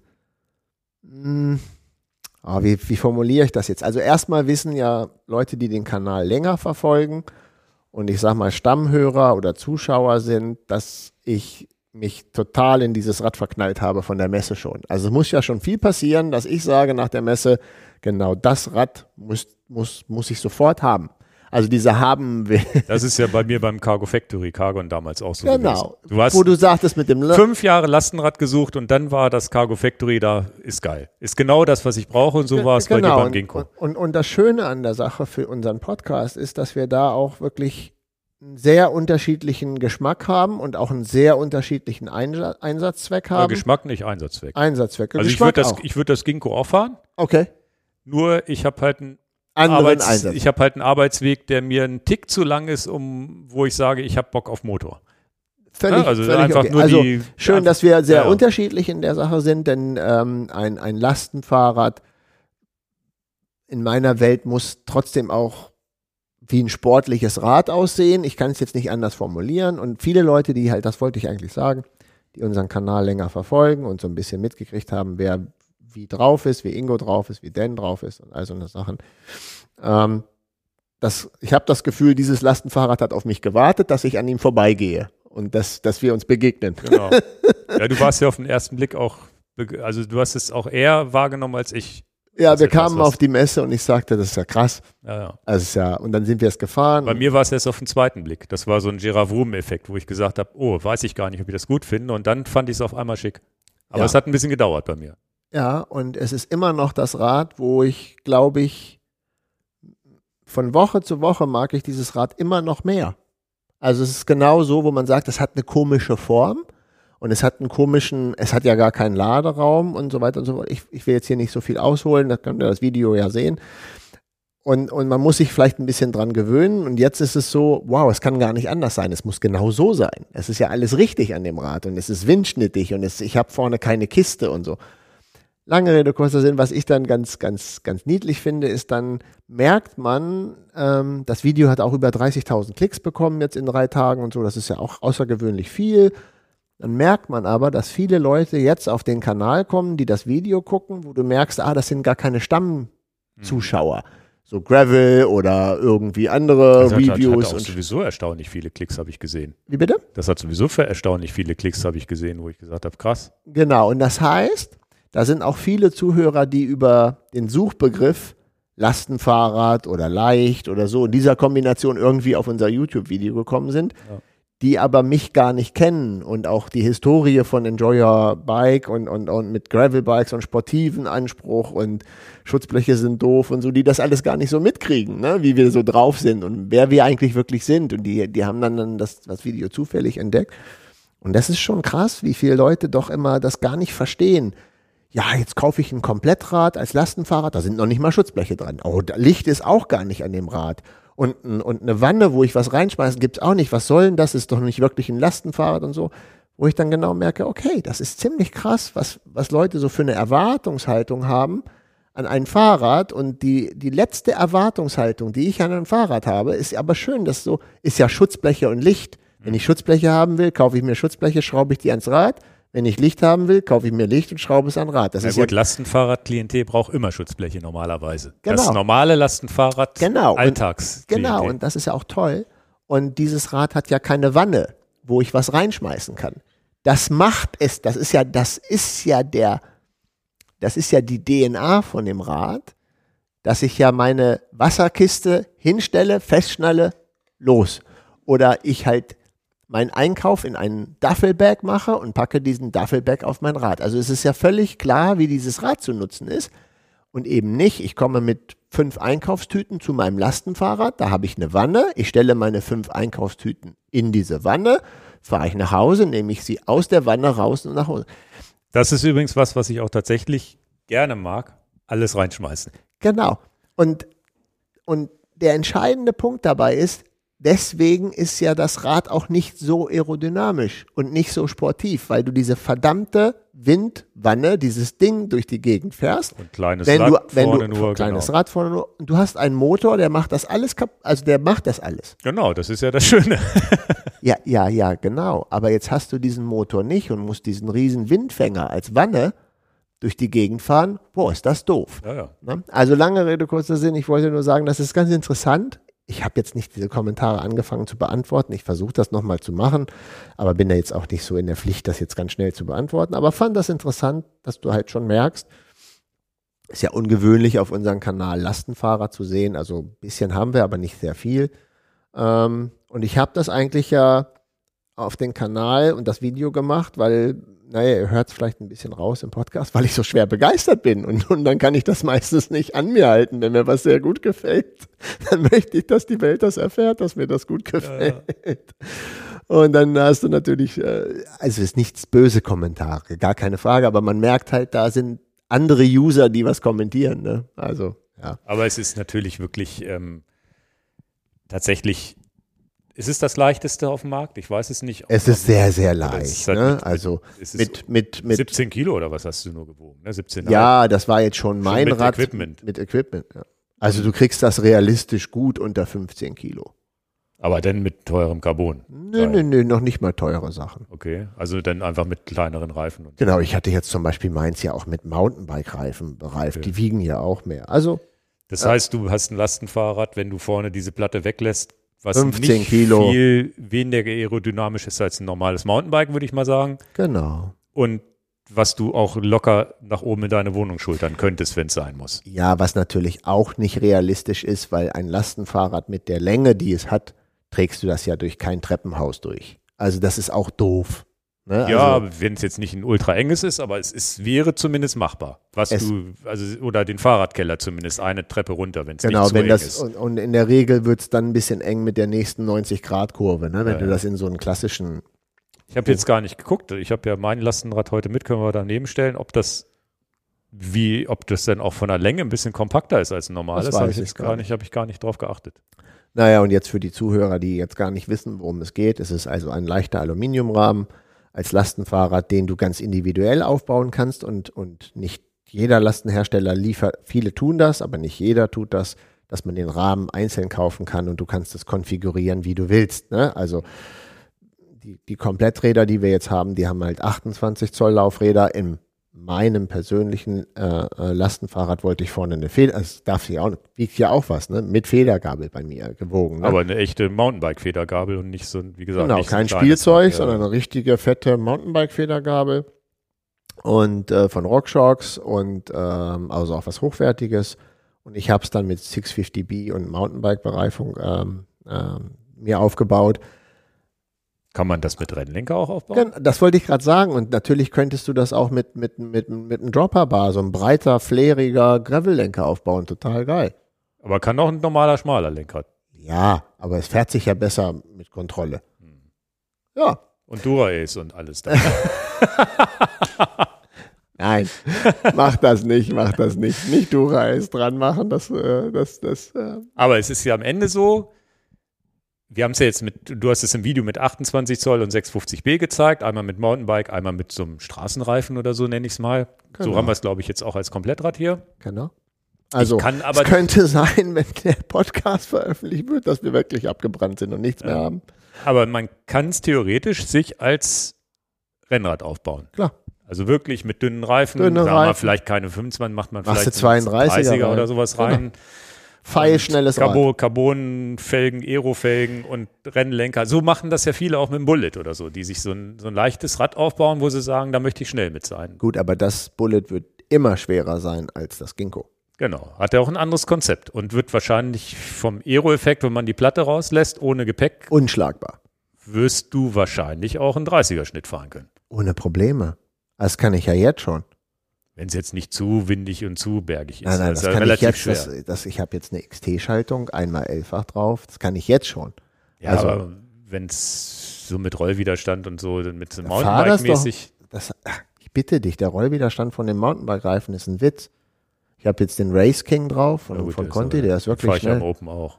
Ja gut, du wirst aber nicht so schnell sein wie mit dem Open. Aber es Nein, ist zumindest aber- wirst du oh, aber nicht, du wirst aber nicht 5 km langsamer sein, sondern vielleicht ein, zwei. Also, wenn man von mir jetzt verlangen würde, dann bin ich ja kein Leistungssportler mehr. Wenn man von mir verlangen würde, ich soll mit diesem Lastenfahrrad jetzt fünf Kilometer einen 30er Schnitt fahren, dann mache ich das mit links. Also es geht. Es Die ist nicht Frage ist, die Frage ist, welche, also ich nenne es mal Reisegeschwindigkeit. Also ein 30er Schnitt fahre ich Ja, aber die Rennrad nicht. Reisegeschwindigkeit- Beim Rennrad ist es so Die eine lockere, Reisegeschwindigkeit ist ganz klassisch 20. Das ist die Reisegeschwindigkeit. Das, und dann spielt der Rollwiderstand beim Reifen überhaupt gar keine Rolle. Das ist Peanuts, ob der Reifen einen Zentimeter breiter oder nicht ist. Du fährst mit 20 durch die Gegend. Ja, ohne Motorunterstützung kann ich dieses Rad ganz locker mit 20 bewegen. Das geht. Ja, ich, ich wollte was auf was, da- dass das Entschuldigung. geht. Ich wollte auf was anderes hinaus. Man sagt jetzt immer so 30er Schnitt, aber wenn ich jetzt eine lockere Rennradrunde fahre, steht ja irgendwie 27, 28 im Sommer da meistens drauf. Hm. Das ist in meinem Fall. Ne? Und, und natürlich kann ich auch mal über 30 fahren, da muss man sich schon anstrengen. Und da müssen die Ampeln passen. Hm. Wie viel fährt man, also und, und so ein Lastenfahrrad, so, so eins, was ich jetzt habe, ohne Motor, würde ich schätzen, 15 bis 18 km/h steht da drauf, wenn ich nur wirklich eine Asphaltrunde drehen würde. Und da könnte ich mir vorstellen, dass man bei so einem Ginkgo wahrscheinlich ohne Motor vielleicht eine 24, 25 auf dem Tacho stehen hat, wenn man mit dünnen Reifen Straße fährt. Ja, aber das ist ja auch eigentlich absurd, dass du jetzt das Rad als Lastenfahrrad jetzt nimmst, um mit den Kumpels eine Rennradrunde zu drehen. Nein, Das aber es, nicht, geht, ja, aber es es- geht ja um das Reisegefühl. Weswegen ich zum Beispiel ein Cargo Factory, wo ich sage 15 bis 18 km/h, wenn ich damit jeden Tag zur Arbeit fahren muss, ist eine Viertelstunde weg. Ja, ja. Während ich mit dem Motor definitiv viel, viel schneller im Büro bin. Ja. Und das, glaube ich, ist, und, und das ist, glaube ich, der Unterschied zu einem Ginkgo ist einfach, da werde ich nicht einen riesengroßen Unterschied spüren, als wenn ich jetzt mit meinem Trekkingrad ins Büro fahren würde. Genau. Oder vielleicht sogar mit meinem Gravelbike. Nein, das wirst du Dann nicht. würde ich ein, zwei kmh verlieren im Schnitt, das war es vielleicht aber auch. genau, das, das, das ist Das ist die Aussage, die mir wichtig ist, wo ich sage, das Genau, ist aber das, die ist sehr gut auch von dir. das ist so stimmt. die Einzigartigkeit, die andere Lastenräder vielleicht so nicht haben. Genau. Und dann ist eben, Oder halt nehmen wir mal, du getunten. würdest jetzt mit deinem Trekkingrad, nehmen wir das jetzt mal, commuten, zur Arbeit fahren, den, den Arbeitsweg machen. Jetzt nehmen wir mal an, der Arbeitsweg ist zwischen 10 und 20 Kilometer lang. Dann wirst du nicht später zur Arbeit kommen, wenn du dieses Lastenfahrrad nimmst als ein Genau. Trekkingfahrrad. Und das ist ja eine Aussage. Komme ich jetzt da wirklich an wie ein geprügelter Hund und Genau. durchgeschwitzt und viel später? Nee, wirst du gar nicht. Der Vorteil, den du einfach dann hast bei dem bei dem Lastenfahrrad, du kannst halt eine große Sporttasche vorne drauf knallen. Oder ich nenne das immer Duffelbag, das ist auch dieser offizielle Begriff für diese Taschen, einfach ein riesen Maul aufmachen, Wasserkiste drauf, was auch immer. Ne? was Ja. auch immer du hast. Und du kannst halt ein kleines bisschen, nicht nur ein kleines bisschen, du kannst es ja auch richtig voll laden. Also kannst es bis 180 Kilo aufladen, Inklusive Fahrer? inklusive Fahrer. Aber da kannst du ja immer noch, kannst du also kann man bei mir jetzt noch 10 Kilo zuladen. also ganz wichtig an der Sache ist, du kannst ja auch richtig viel draufladen, wenn du sagst, Mensch, ich muss keine Ahnung. Einmal in der Woche habe ich in der Firma richtig viel hin und her zu bringen. Ja. So, oder meinen ganzen Pfand oder I don't know. Also das Schöne an dem Rad ist ja, was ich sage, dass das, oder was ich so sehe, ist, es ist ein Lastenfahrrad.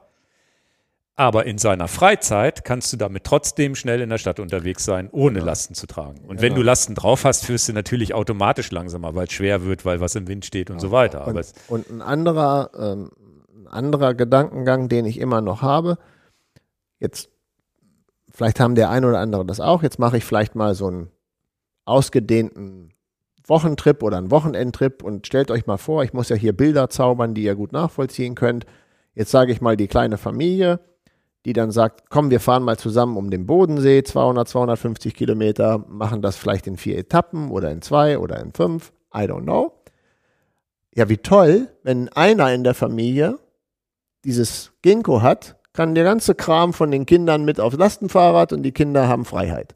Du kannst halt, du bist halt nicht an zwei Orten die Packtaschen gebunden. Du machst halt alles drauf. hast du denn schon mal überlegt, ob so eine Dänemark-Tour, die du machst, du auch mit dem Ginkgo machen Die würdest? würde ich lieben gerne mit dem, aber super. Und am Ende des Tages, jetzt habe ich ja nur diese vier Tage Touren durch Dänemark gemacht, weil die Zeit nicht mehr da war. Aber es ist definitiv so, wenn ich jetzt die Fahrt letztes Jahr mit dem Holger nehme, da waren wir, glaube ich, nur drei Tage gefahren, ne? Also dann wird vielleicht die Tagesetappe eine Stunde mehr Zeit am Tag dauern. Aber es ist nicht Trotzdem drei Tage. trotzdem drei Tage. Also wenn wir dann, ob wir dann acht oder neun oder 13 oder 14 Stunden im Sattel sitzen, aber es wird nicht, oh, jetzt fahre ich dieses Lastenfahrrad, ich muss einen ganzen Tag in meiner, in meiner Wochenplanung on top packen. Nein, das ist es auch nicht. Und das Handling ist wahrscheinlich sogar noch besser, weil das Rad in sich ja stabiler ist, weil der, das Gepäck tief liegt. Während du ja so mit Ar schwerer Arschrakete ist ja sofort wie Genau, getrippt. das, das Schönste ist ja, wenn du Pause machst, um Cappuccino zu trinken, ne? Oder irgendwas zu filmen oder so. Wer den, wer den Film noch mal sehen will von Holger und mir durch Dänemark, wie oft unsere Räder umfallen, weil die ja gar Ja. keine Ständer haben, ne? Das Lastenfahrrad fällt nie um. Einzige Problematik, die du natürlich hast, ist das Rad nach Dänemark zu bekommen. Ne? Genau, genau. Kriegt Also man's, kriegt man es ohne Laufräder in so ein Kombi rein? nein, aber du kannst es aufs Autodach machen.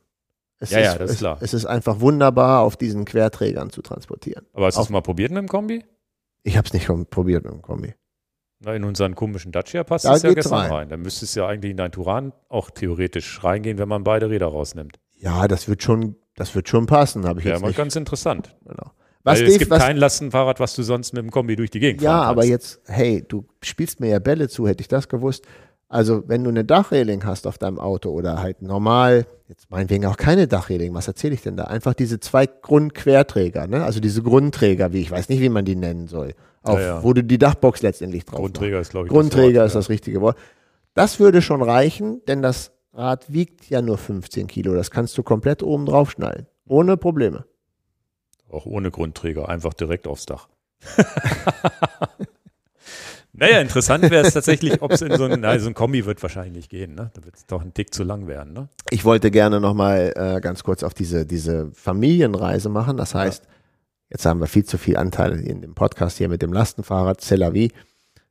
Es ist tatsächlich toll, wenn du sagst, pass mal auf, die anderen fahren vielleicht ein sportives Rad, die haben vielleicht die Kinder sowieso, wollen ja sowieso nicht so ein altbackenes Trekkingrad fahren und so und dann willst du die Kinder vielleicht auch nicht noch mit Gepäck beladen, jetzt bist du aber vier, fünf Tage unterwegs, pack doch alles bei Papa aufs Lastenfahrrad drauf. Am Ende des Tages ist es gar nicht schwer. Es ist nur Volumen.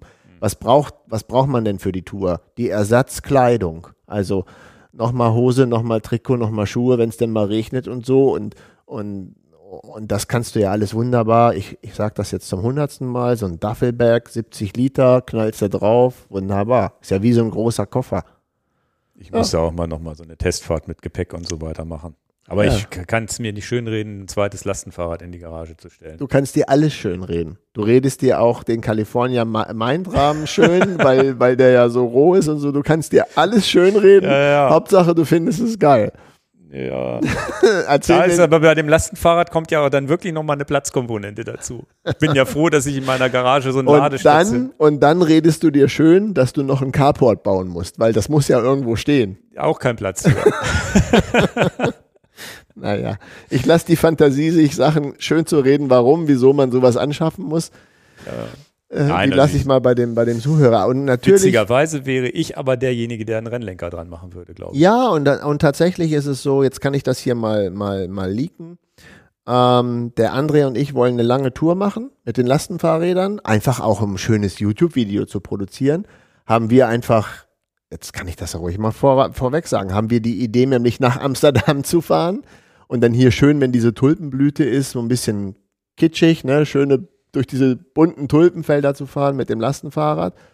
Und das ist auch eine Langstreckentour. Und äh, André hatte tatsächlich, bevor du das gesagt hast, auch schon gesagt, da machst du dir so einen schönen Flair, fetten Gravel-Lenker drauf. Hm. 50, 60 Zentimeter breit. Äh, 50 reicht ja schon, das ist ja schon ziemlich breit. Und Ja. dann äh, kannst du das wunderbar damit fahren. Ja, mal gucken, wie wir es aufbauen. Und jetzt Also haben wenn wir, es mal mit Rennlenker aufbaut, will ich es auf jeden Fall mal damit fahren. machen wir. Das finde ich spannend. So. Ja. Macht bestimmt Spaß. Gut. Also ein Lastenfahrrad, was vielleicht eher ein Spaß-Fitnessrad ist, wo man auch Lasten drauf machen kann. Kommen wir zu den neuen Wahoo-Produkten. Kicker Roller. Da wissen wir auch gar nicht so genau, was wir dazu sagen sollen. Ne, das, äh, Ja, musst du erstmal erklären den Leuten, was das überhaupt für ein Produkt ist. also Wahoo hat äh, halt den, den, einen, einen neuen Rollentrainer vorgestellt und auch die Powerlink äh, Wattmesspedale, die gemeinsam auch mit dem Rollentrainer sogar Sinn macht, weil der letztendlich eine Wattmesspedale oder ein Wattmesssystem haben muss, was nicht von Wahoo sein muss, kann auch jedes andere ANT Plus oder Bluetooth äh, Wattmesssystem sein, um steuerbar auf Swift fahren zu können. Muss man halt zwingend eine Wattmessung am Rad haben. Und der, der Kicker Roller, mal gucken, wie wir das mit dem Video jetzt noch machen. Da warten wir auch noch auf, auf äh, zusätzliche Informationen, weil wir uns von vornherein nicht so sicher waren, ob das gut ist fürs Vorderrad, sagen wir schon mal. Da können wir ja gleich nochmal ins Detail drauf eingehen. Ansonsten ist das halt ein Gerät. Ähm, hinten sind zwei Rollen, relativ schmal, ich glaube vielleicht so 20, 20 Zentimeter breit, wo du, die du mit dem Hinterrad antreibst. Das heißt, du packst dein komplettes Rad da rein. Nur hinten sind Rollen, während, wo sich das Rad dreht, wie ähnlich wie bei einer freien Rolle, wo aber auch das Vorderrad in einer freien Rolle sozusagen vorne noch Rollen Genau, hat. in einer freien Rolle wird das Vorderrad über den Riemen noch mit angetrieben und hier Genau. ist das nicht so. Genau. Und in diesem Fall ist es so, das Vorderrad wird einfach in so ein, in so ein, wie nennt man das, in so eine Schale reingestellt und oben rechts und links mit so einer Klammer fixiert. Also direkt, Am Reifen. direkt am Reifen, Felge nicht, aber soll, soll am Reifen klemmen. So dass es vorne einfach, man stellt es ist einfach so ein Bügel, man stellt es rein, vorne, rei, vorne die, die, den Reifen fixieren und man kann losfahren. Also man muss einmal vielleicht nochmal den, den Abstand vielleicht einstellen vom Radstand und so, das kann man Aber ist ganz variieren. easy. Aber das ist halt, das Geile an dem Ding ist einfach, Rad rein dauert drei Sekunden und man kann losfahren. Und du kannst es wieder in drei Sekunden rausnehmen und auf Ja. die Straße gehen. Genau, und kannst das nächste Rad reinpacken oder dann in der Familie können zehn Leute, verschiedene Räder können in diesem Rad gefahren, äh, in diesem Rollentrainer gefahren werden. Mit dem Nachteil, dass es ein relativ großer Kavenzmann ist, der, den, den man nicht mal eben so schnell durch die Wohnung schleppen kann. Also ich finde es sehr, sehr schwer, sehr, sehr groß und sperrig. Es sollte dauerhaft seinen Platz haben. Genau, muss dauerhaft oder sollte zumindest dauerhaft den Platz haben. Und als ich die ersten Bilder gesehen habe, habe ich gedacht, Mensch, es fühlt sich hoffentlich äh, entlastet es so ein bisschen, dass du das Gefühl hast, du, ähm, dass sich hinten der Sattel sich ein bisschen bewegt, dass sich das Rad seitlich bewegt, so wie auf der echten Straße. Also so eine, eine normale freie Rolle, wo du gesagt hast, Vorderrad und Hinterrad stehen frei. Da musst du halt balancieren drauf. Eine normale freie Rolle ist halt nicht das Rad fest, Vorderrad festgemacht, Kann sondern du man- musst halt balancieren. Kann man nebenbei nicht so gut Fernsehen gucken. Nee, also du musst, musst ein richtig geübter Fahrer sein. Ich habe das mal geübt. Ich habe das war eins meiner ersten YouTube-Videos. Ich habe mein YouTube-Video hochgeladen. Das weißt du gar nicht. Aber nicht auf, auf Enjoy Your Bike. Nein, das war zehn Jahre her. Da habe ich mir, habe ich mir damals eine freie Rolle gekauft, weil man ja im Internet gelesen hat. Damals gab es irgendwie noch nicht viele YouTube-Videos dafür. in, im Internet gelesen hat, dass freie Rolle das der heiße Scheiß sein soll. Da kannten wir uns, glaube ich, noch gar nicht. Und dann habe ich, weiß ich gar nicht, was mich da geritten hat. Ich glaube, weil ich bei YouTube nichts gefunden habe, wie Anfänger, oder ich habe nur so ganz komische YouTube-Videos ge gefunden, wie Anfänger damit loslegen. Und wie lange es dauert, bis man es kann. Dann habe ich die Kamera irgendwie ganz stupide oder mein Handy, ich weiß es gar nicht mehr, bei mir noch damals in, in Dören auf meinen Tisch gestellt. Ich weiß gar nicht, ob, ich da, ob wir da schon Kinder hatten. Doch, müssten wir eigentlich. doch, doch, die hatten wir schon. Also ich weiß ja, wie alt dein Sohn Jahre, ist. Von bestimmt daher. zehn, zehn, das ist zwölf Jahre, was auch immer her. Ne? Und dann habe ich ein Video gemacht. Hat auch einer drunter kommentiert. und dann habe ich das Video gelöscht, leider. Sonst hätte ich es jetzt nochmal rauskramen können. Weil irgendeiner drunter, damals war ich noch nicht so abgehärtet, was Kommentare, was ist denn das für ein komischer Vogel drunter geschrieben hat, hat mich das so geärgert, dass ich es weggelöscht habe. ich habe das nämlich hochgeladen, ein paar Jahre nicht geguckt und irgendwann nach ein paar Jahren habe ich geguckt und diesen Kommentar gesehen. Also ich habe es irgendwie hochgeladen. Ja, ist ja auch in Ordnung. Und ich weiß nicht, was mich da geritten hat und habe auch nie wieder geguckt, ob das jemand angeguckt hat oder nicht. Also es war einfach hochgeladen und verschollen aus meinem Kopf. Witzigerweise, wenn ich das Video noch hätte, das wäre der Knaller.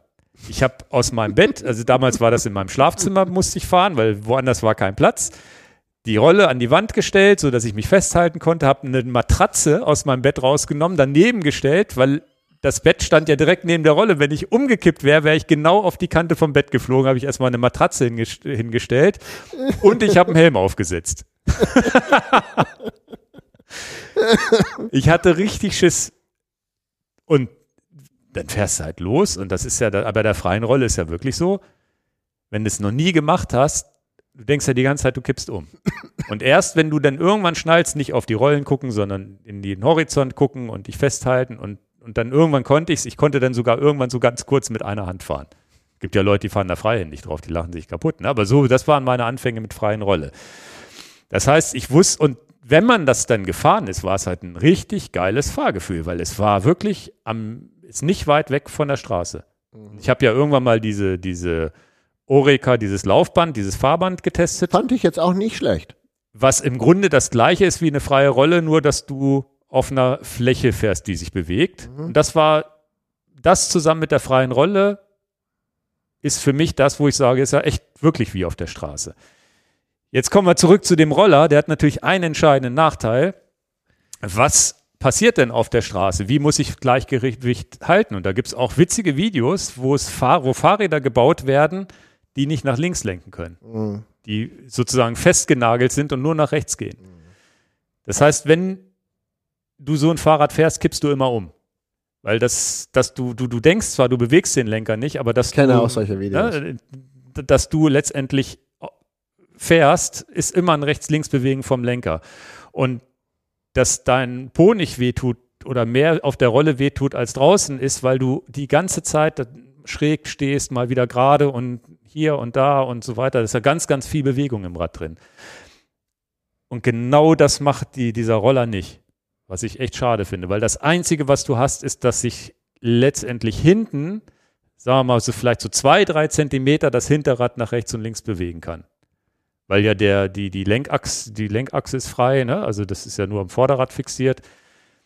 Das heißt, du hast vielleicht ein bisschen mehr Bewegung, aber die seitliche Kippung, Kippung hast du schon nicht. Also du hast schon kein seitliches Kippen. Da ist jede Rockerplate, die mit Bällen und so, gibt es jetzt ja auch mittlerweile mehr fertig Bewegung, gebaute, ne? hast, du, hast du immer mehr seitliche Bewegung drin als in dem Roller. Und das war schon, tatsächlich schon was, wo ich gesagt habe, okay, das wäre eigentlich der Grund gewesen, warum ich sie vielleicht kaufen wollte bleibt jetzt für mich nur noch der Grund, schnell das Rad einspannen zu können und schnell rausnehmen zu können. Genau. Und das sehe ich fast nur noch bei, bei Profis, die sich vielleicht warm fahren müssen vor dem Rennen. Die brauchen aber haben natürlich auch einen LKW mit, wo das Ding mitgefahren wird. Im PKW wird schon auch schwierig, das mitzuschleppen. Genau. Für Leute, die ähm, Angst haben, diese Mails bekommen wir auch ziemlich oft, ihren hochwertigen High-End Carbon-Renner dort einzuspannen in einen, einen praktisch Smart Trainer, wo du das Hinterrad rausnimmst und das dann fest einspannt. Auch viele Hersteller sagen dann schon, das ist nicht durch die Garantie gedeckt. Manche sagen, das du meinst ist gedeckt. jetzt diesen Direct Drive Trainer, ne? Genau. Dass du das natürlich umgehen kannst, weil du spannst den Rahmen nirgendwo ein. Das ist sehr positiv an der ganzen Sache. Und ne negativ ist dann, umso mehr Belastung ist auf dem Vorderrad, was die seitlichen Kräfte angeht. Ähm, ihr müsst da noch ein bisschen geduldig sein, bis wir das Video machen. Ähm, wir haben ein paar Firmen angesprochen, die Laufräder herstellen und wollen jetzt aber das noch nicht leaken, wer welche Antwort gegeben hat. Ähm, haben wir denn schon überhaupt Antworten? Eine Antwort haben wir von Nineswave, die haben sofort geantwortet und haben gesagt, das äh, werden sie nicht gutheißen und es fällt auch nicht in die Garantie rein. Und die haben davon abgeraten, das zu machen. Und wir warten aber auch noch auf andere Antworten. Ich will dem aber jetzt dann hier jetzt nicht vorgreifen. Ich warte erst auf die Antwort. Also was ich zumindest vorgreifen kann, ist, ich habe mir da nicht so große Sorgen gemacht. Ich habe das reingespannt, bin losgefahren und fand das, na so war so, ich, ich habe jetzt nicht so hundertprozentig gedacht, ach, das ist ja, kann schon nichts passieren, aber ich habe mir auch nicht groß Sorgen gemacht. Du hast von Anfang an gesagt, oh, das macht mir Sorgen. Mhm. Deswegen haben wir auch das Video erstmal geschoben, wo wir gesagt haben, wir müssen jetzt erstmal gucken, wie das, wie das funktioniert und vielleicht noch mal ein paar Hersteller fragen. Dann habe ich natürlich auch Wahoo angesprochen und gesagt, na, was sagt ihr denn dazu? Und die sagen, ohne Namen zu nennen, also sie haben mir keine Namen genannt, mit wem. Sie, sie haben mit zwei großen Felgenherstellern das wohl alles auf Herz und Nieren getestet und sagen, da passiert nichts. Wir haben jetzt aber zumindest einen Hersteller, 912, der sagt, wir finden das nicht so gut. Ich weiß aber nicht, inwiefern die das jetzt ja, getestet haben. Auch sofort gesagt, ähm, das so nicht nutzen und keine Garantie. Okay, also da müsste man, wenn man sich so ein Gerät anschafft, wirklich gucken, ob, ob also würde ich tatsächlich dann den Felgenhersteller vielleicht sogar ansprechen. Vielleicht haben wir sogar ein paar Informationen in den nächsten Sendungen oder im Video. Wie gesagt, im Video werden wir das ja machen, aber wir müssen jetzt auch die Gibt Informationen sammeln. In jedem Fall können wir eine Sache rausgeben, dann verliert es aber den kleinen Charme von, ich nehme mein Rad, so wie ich das jetzt habe, es ist geputzt, ich nehme es aus dem Keller, zack, auf die Rolle, zack, ich bin sofort einsatzbereit und wieder runter, weil doch schönes Wetter, ich kann es wieder auf der Straße fahren. In dem Moment, wo ihr euch natürlich ein zusätzliches, ich sag mal, günstiges, einfaches Aluminium-Vorderrad nehmt, und sagt, ich wechsle, ich bin bereit, mein Vorderrad doch noch zu wechseln, dann seid ihr wieder raus aus der, aus der Problematik. Also einfach so ein günstiges, gebrauchtes 50 Euro Vorderrad rein. Genau, irgendein anderes Vorderrad rein, denn äh, ihr kennt ja alle Hochprofil High-End Carbonfelgen. Ihr habt jetzt ja schon durch den Podcast gehört, da habe ich meine ganz, ganz großen Bedenken. Ein Hersteller hat schon gesagt, nein.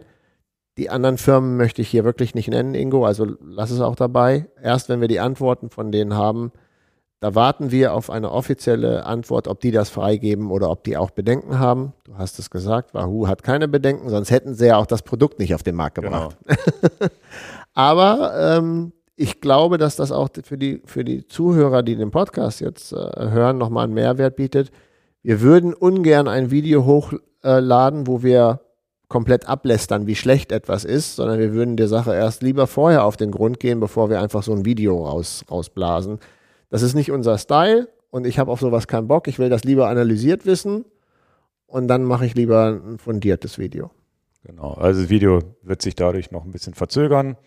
Ansonsten sehe ich den Einsatzzweck, also wenn ich jetzt zur Kaufberatung machen würde, würde ich sagen, jedem sagen, na, nimm doch den Direct Drive Trainer.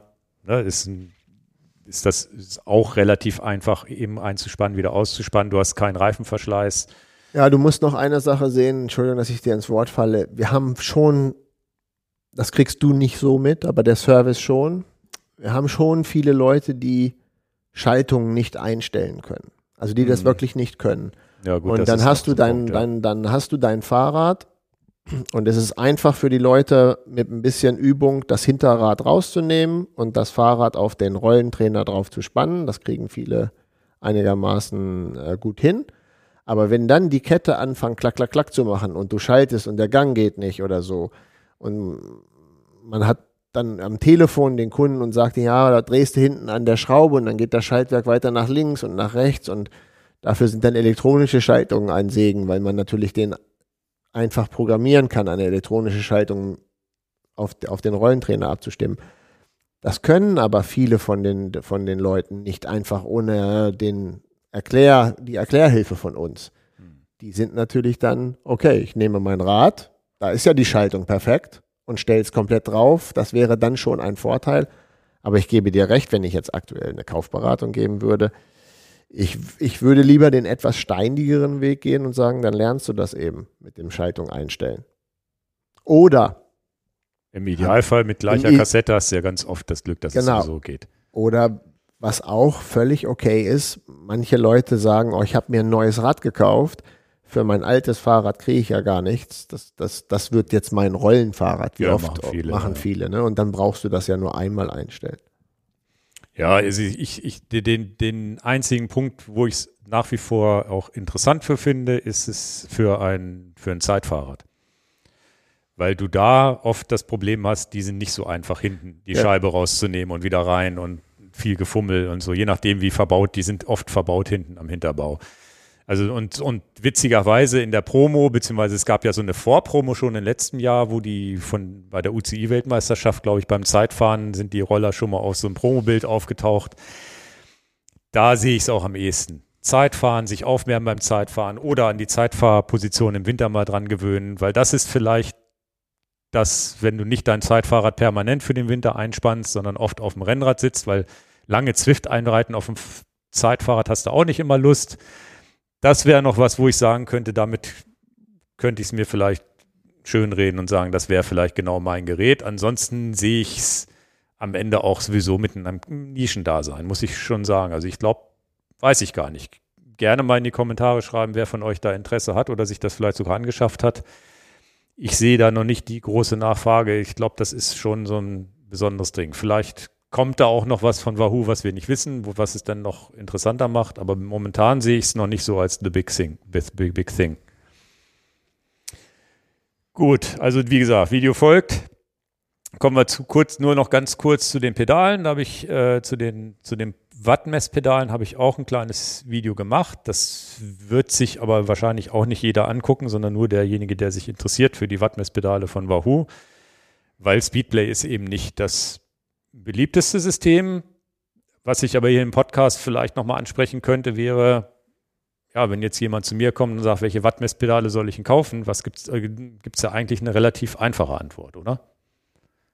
Also nach meiner Auffassung wäre es ja wirklich nur so zu sagen, na gut, bist du Speedplay-Fan, bist immer Speedplay gefahren, kauf so. dir die von Speedplay, fährst du Shimano SPD SL oder SPD Garmin, und bei Look hast du die Auswahl zwischen Garmin und äh, Asioma. Alles andere, Asioma gibt es in SPDSL als Umbaukit, was man machen könnte mit einem 1 cm mehr Q-Faktor. Aber ansonsten ist es das. SRM gibt es noch, aber da weiß ich gar nicht, wie da der Stand der Dinge ist, ob die überhaupt irgendwas Ja, also die Antwort, welche Pedale ich als Wattmesspedale äh, äh, nehme, ist dann in dem Fall richtig. Das System, was du sowieso gerne fährst, bei dem bleibst du. Und am Ende ist es so, dass ich alle drei Systeme, sowohl Asioma, Garmin mittlerweile auch, das ist bei der Rallye besser, noch viel, viel besser geworden als beim Vorgänger. Äh, und auch die, die Wahoo jetzt, messtechnisch sind die alle top. Also wenn du wirklich, wenn es dir um genaue Wattmesswerte gibt, da gibt es nicht mehr so wie früher Ausreißer und so weiter. Das ist alles, alles in meinen Augen nahezu perfekt. Hier und da du nochmal Cycling Dynamics, ein bisschen mehr Funktionen bei Garmin. Asioma hat so ein bisschen Cycling, Cycling Dynamics drin, aber nicht ganz so viel wie Garmin. Das hat Wahoo komplett ausgespart. Habe ich auch mal nachgefragt. Da geht es einfach um diesen Ease of Use und sie sehen halt wenig Leute das nutzen.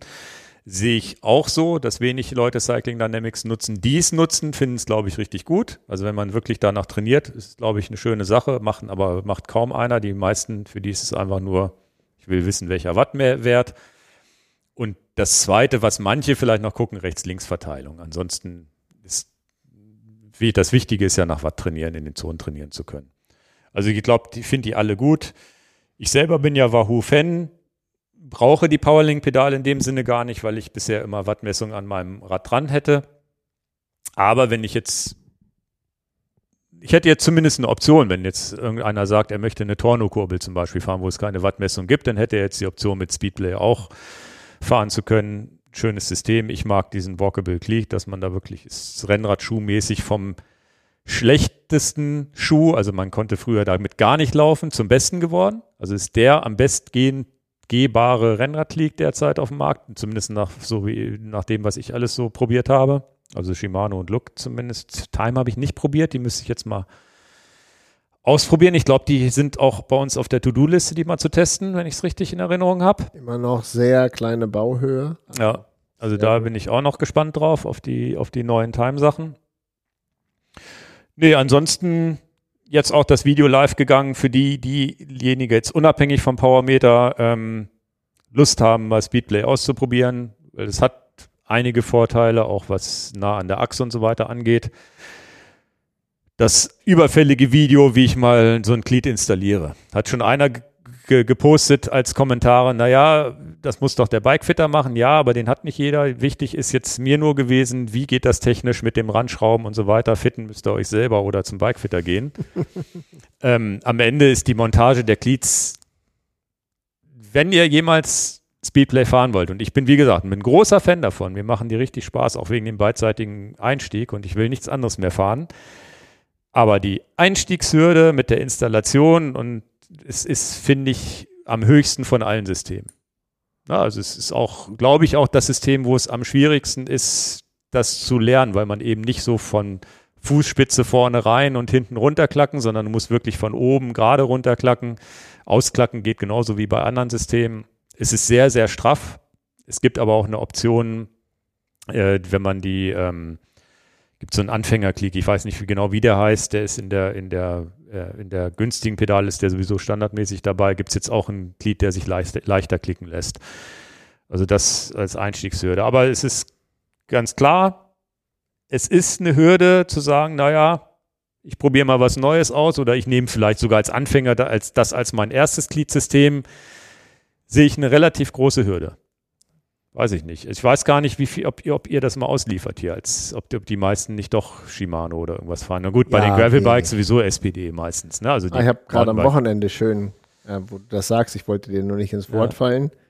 Mein 15-Jähriger hat jetzt das erste Mal Klickpedale getestet am Sonntag. Das ist schön, wenn man das das erste Mal, Olaf war auch mit, ja. Und dann sind wir zu dritt gefahren und dann, ich weiß nicht, ob Olaf am Anfang ein bisschen genervt war. Ich musste ja erstmal ihm erklären, so, einklicken jetzt, ja, aber nur ein Fuß, ne, nur rechts und aber Mountainbike-Pedale, ne? Mountainbike-Pedale. Ja und äh, Gravelbike und das ist schon schön. Ja, wir fahren jetzt erstmal schön den Feldweg, ne? Also ich weiß nicht, ob das vielleicht doch Leute auch interessieren könnte. Wie gewöhnt man jemanden dran, mit Klickpedalen anzufangen?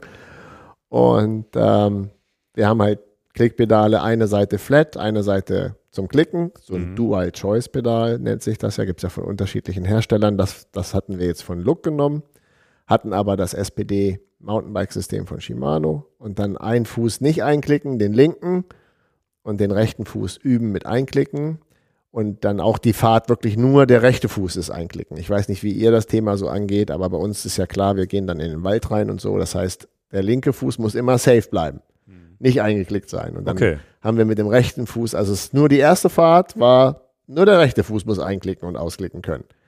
Und äh, ja. Bei der nächsten Fahrt beide oder dann nur den linken und den rechten rauslassen? Ja, dann beide.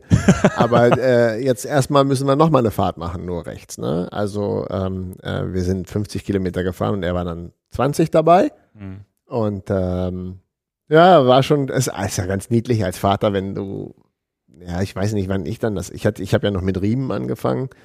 Trotzdem ist es lustig, wenn man das ja mal jemandem neu erklären muss. Also irgendwann ist es ja mal so, dass man mal anfangen muss. Oh, war schön. Ja, ich hab's Hat ein bisschen gedauert.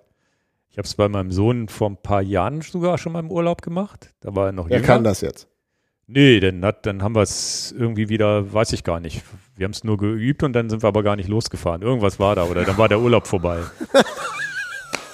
Oder es sind, weiß so oder es sind doch die normalen, auf der richtigen Strecke dann doch die normalen Turnschuhe. Irgendwie, okay. ich hab's, ich hab's auf so einem, auf so einem Vor, auf, auf so einem Hof und habe ihn immer im Kreis fahren lassen und habe immer in die Hände geklatscht und er sollte ausklicken, um diesen Schreckmoment zu üben mit ihm. Okay. Weil wenn du dich drauf konzentrierst und sagst, naja, ich fahre jetzt mal und klicke aus, dann kriegst du das relativ schnell gebacken, glaube ich. Mhm.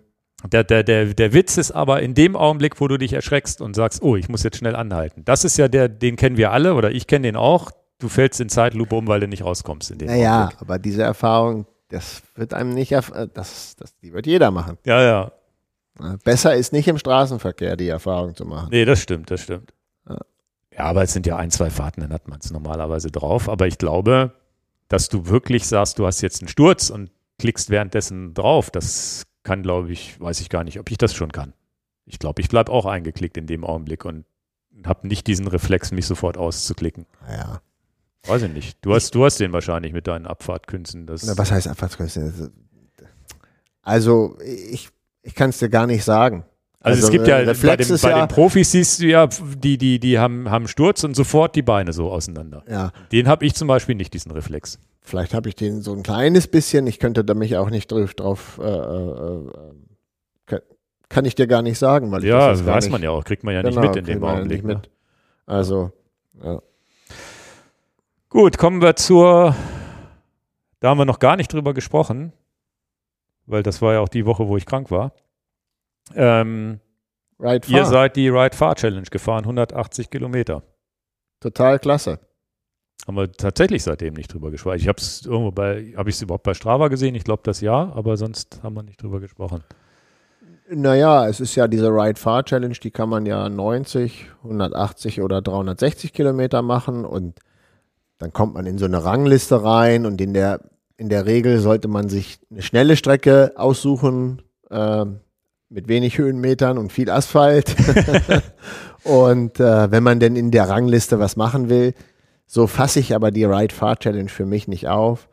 Ähm, das heißt ja Ride for a Reason, also für einen bestimmten Grund. Naja, du fährst ja auch den Orbit nicht auf Zeit. In Genau. Und ähm, for a reason heißt dann für mich, okay, ich mache eine Fahrt äh, einfach, damit man halt einen Grund hat, diese Fahrt zu machen und sagen, das war cool, ich, ich beteilige mich als Spende äh, jetzt dabei und dann ähm, habe ich den Olaf gefragt, Mensch Olaf, wir sind ja, erstmal habe ich dich gefragt, ob du kannst, du warst aber wirklich outgenockt und auch beschäftigt und dann hatte ich Olaf gefragt, Olaf, komm, wir sind doch zusammen mit den Ritchie Stahlrädern im Januar bei kalten Temperaturen auf dem Brocken gefahren. Das waren jetzt auch nur 140 Kilometer, aber hast du nicht Lust mit mir diese Ride Far Challenge zu machen? Bei schönem Wetter, Bei Sonnenschein im März. Das, aber, aber, tatsächlich, aber tatsächlich war das die Ansage, ne? Bei schön.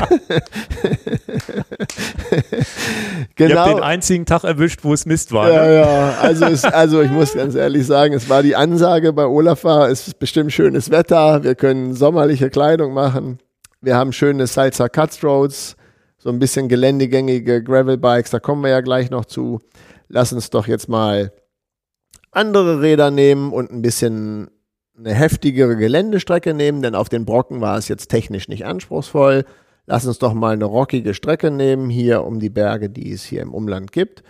Und lass uns nach Bodenwerder so eine schöne 180 Kilometer Gravel-Runde machen und lassen wir es doch mal krachen. Machen wir auch noch ein Video drüber und ähm, dann hatte Olaf natürlich gesagt, na klar, ich bin dabei.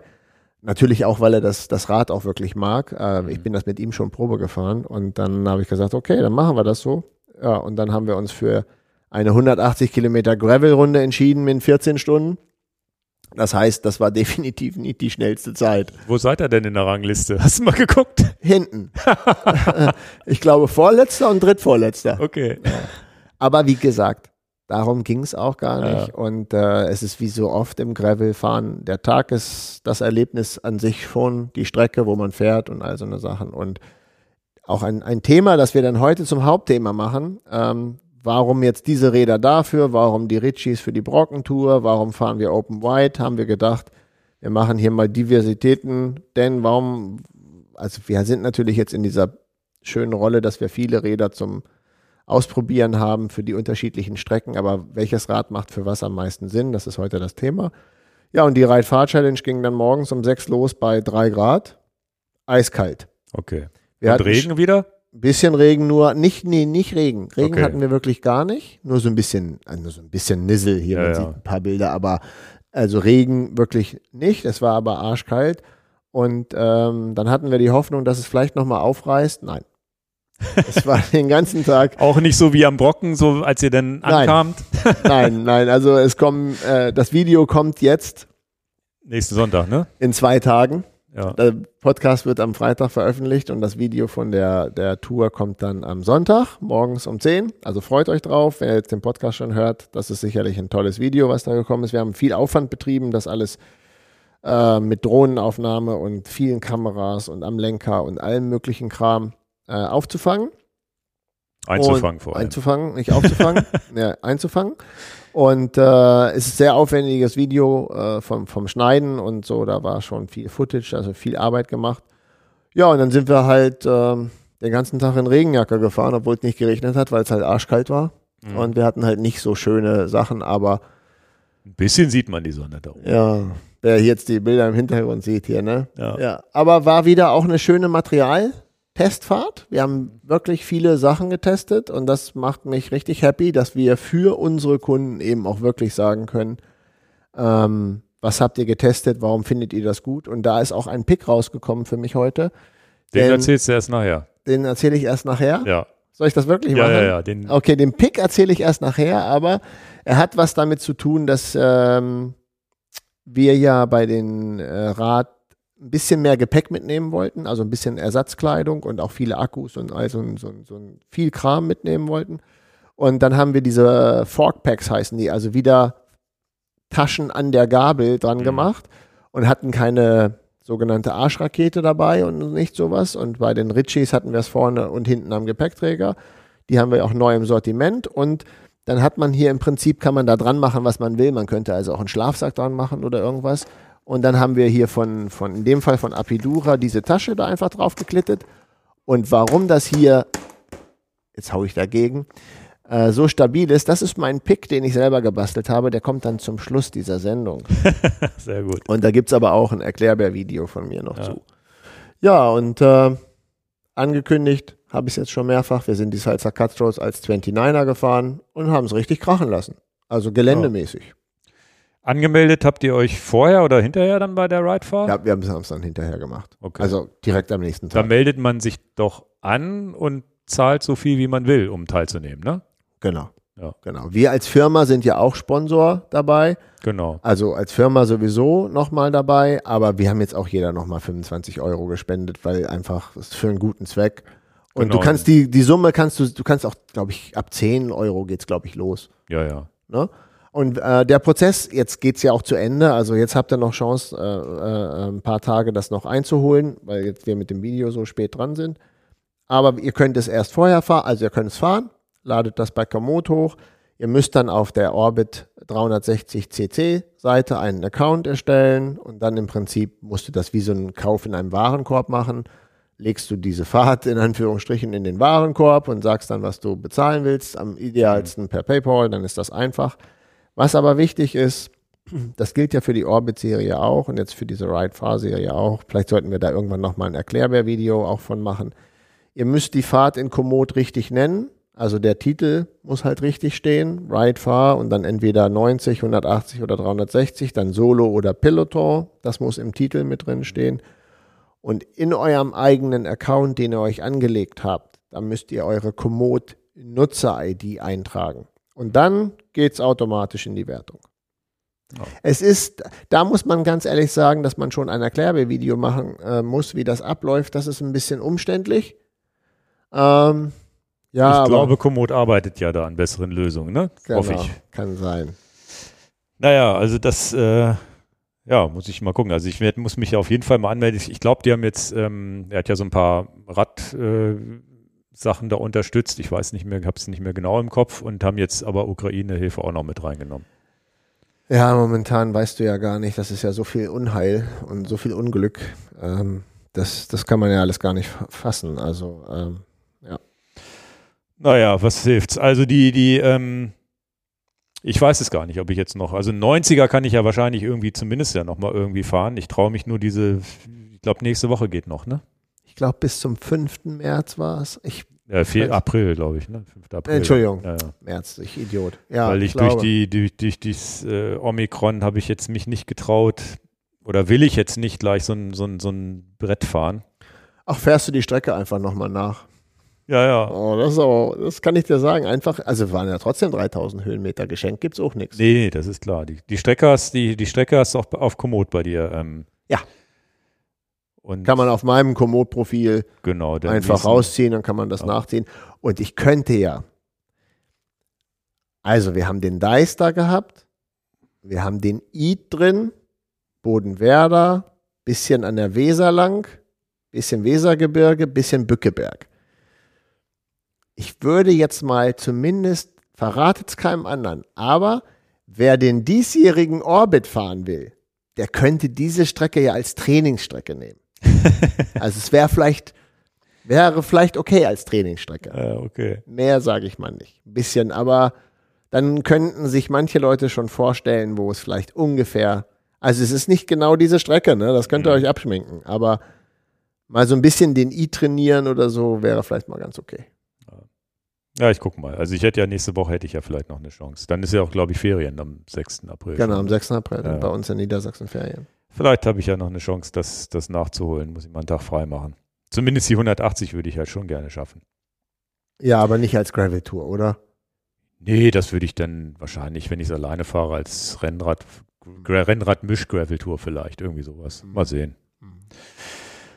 Gut, die, dann hast du noch die GoPro Max getestet, steht hier. Ach ja, ähm, was nochmal ganz schön ist, ähm, haben ja viele Leute schon gesehen, auch bei dem Richie äh, schon. Der Olaf und ich, wir haben ja diese Halterung direkt an unsere Schraube vom, vom, vom Headset, wo die Kappe ausgetauscht wird und da ist dann dieser Arm für die GoPro drin. Und dann ist mir, ich weiß gar nicht, wo mir das über den Weg gekommen ist. Ich kann es jetzt gar nicht mehr sagen. Ich habe es, entweder war es eine Werbung, die mir angezeigt wurde, ich kann es wirklich nicht mehr ergründen. Da war mir, äh, ist mir auf den Weg gekommen, Hypersmooth, noch bessere Bildstabilisierung für GoPro-User. Da kannst du eine Linse austauschen. Und dann habe ich gedacht, aha, ja, Linse austauschen, stimmt. Ich hatte immer Linse austauschen im Kopf, so wenn die zerkratzt ist, dann kannst du die einfach abdrehen und machst eine neue drauf. Das glaube ich war das war wichtiger Unterschied zwischen der GoPro 8 zur GoPro 9, dass du die Linse austauschen konntest und viele Leute geschimpft haben, Mensch, bei der GoPro 8, wenn mir die auf den Boden fällt und ich die Linse zerkratze, dann war es das. Und ähm, dann hatte ich das immer so in Erinnerung von Linse austauschen und dann habe ich aber gesehen, ja, du kannst die austauschen, die Lin diese Abdeckung, die Linse und dann sogar so eine Fischaugen-ähnliche Linse mit 155 Grad Blickwinkel ranmachen. Also die heißt dann Max Lens, glaube ich. Und dann hast du eine bessere Bildstabilisierung, wenn das da rumwackelt. Das muss ich ja mal testen. War jetzt 100 Euro, glaube ich, hat die Linse gekostet. Aber super. Also ich bin total happy mit dem Ergebnis von den Aufnahmen. Ihr werdet es auch im Video dann Am Sonntag. am Sonntag sehen. Und stabilisiert ein bisschen mehr. Stabilisiert ein bisschen mehr. Und ist natürlich mehr Blickwinkel wahrscheinlich. Genau. Und was ich auch richtig gut finde, das war schon immer etwas, was mich bei der GoPro ein kleines bisschen gestört hat. Die GoPro hat keine, keinen Schutz auf der Linse vorne drauf. Also sie ist halt so, wie sie ist. Ne? Und dann müsstest du notfalls die in eine Tasche packen und schützen. Aber wenn du sie dauerhaft am Lenker hast, dann fliegt ja der ganze Dreck, gerade beim Gravelfahren Ja, ja. und beim Mountainbike. Da musst du ja zwischendurch mal Aber ansteigen. für die Linse gibt es eine Schutz, Schutzkappe wahrscheinlich. Ja, Genau, weil die Linse größer ist und wahrscheinlich auch, weil sie teurer ist, keine Ahnung, gibt es eine Schutzkappe. Und die Schutzkappe kannst du wunderbar während der Fahrt dran und ab machen. Da brauchst Okay. nicht anhalten. Ja, okay. Das Und die habe ich dann abgemacht und habe sie mir unter meine Hose, unter mein Hosenbündchen gestöpfelt, gefilmt und dann machst du sie wieder drauf und dann weißt du zumindest, dass die Linse sauber ist.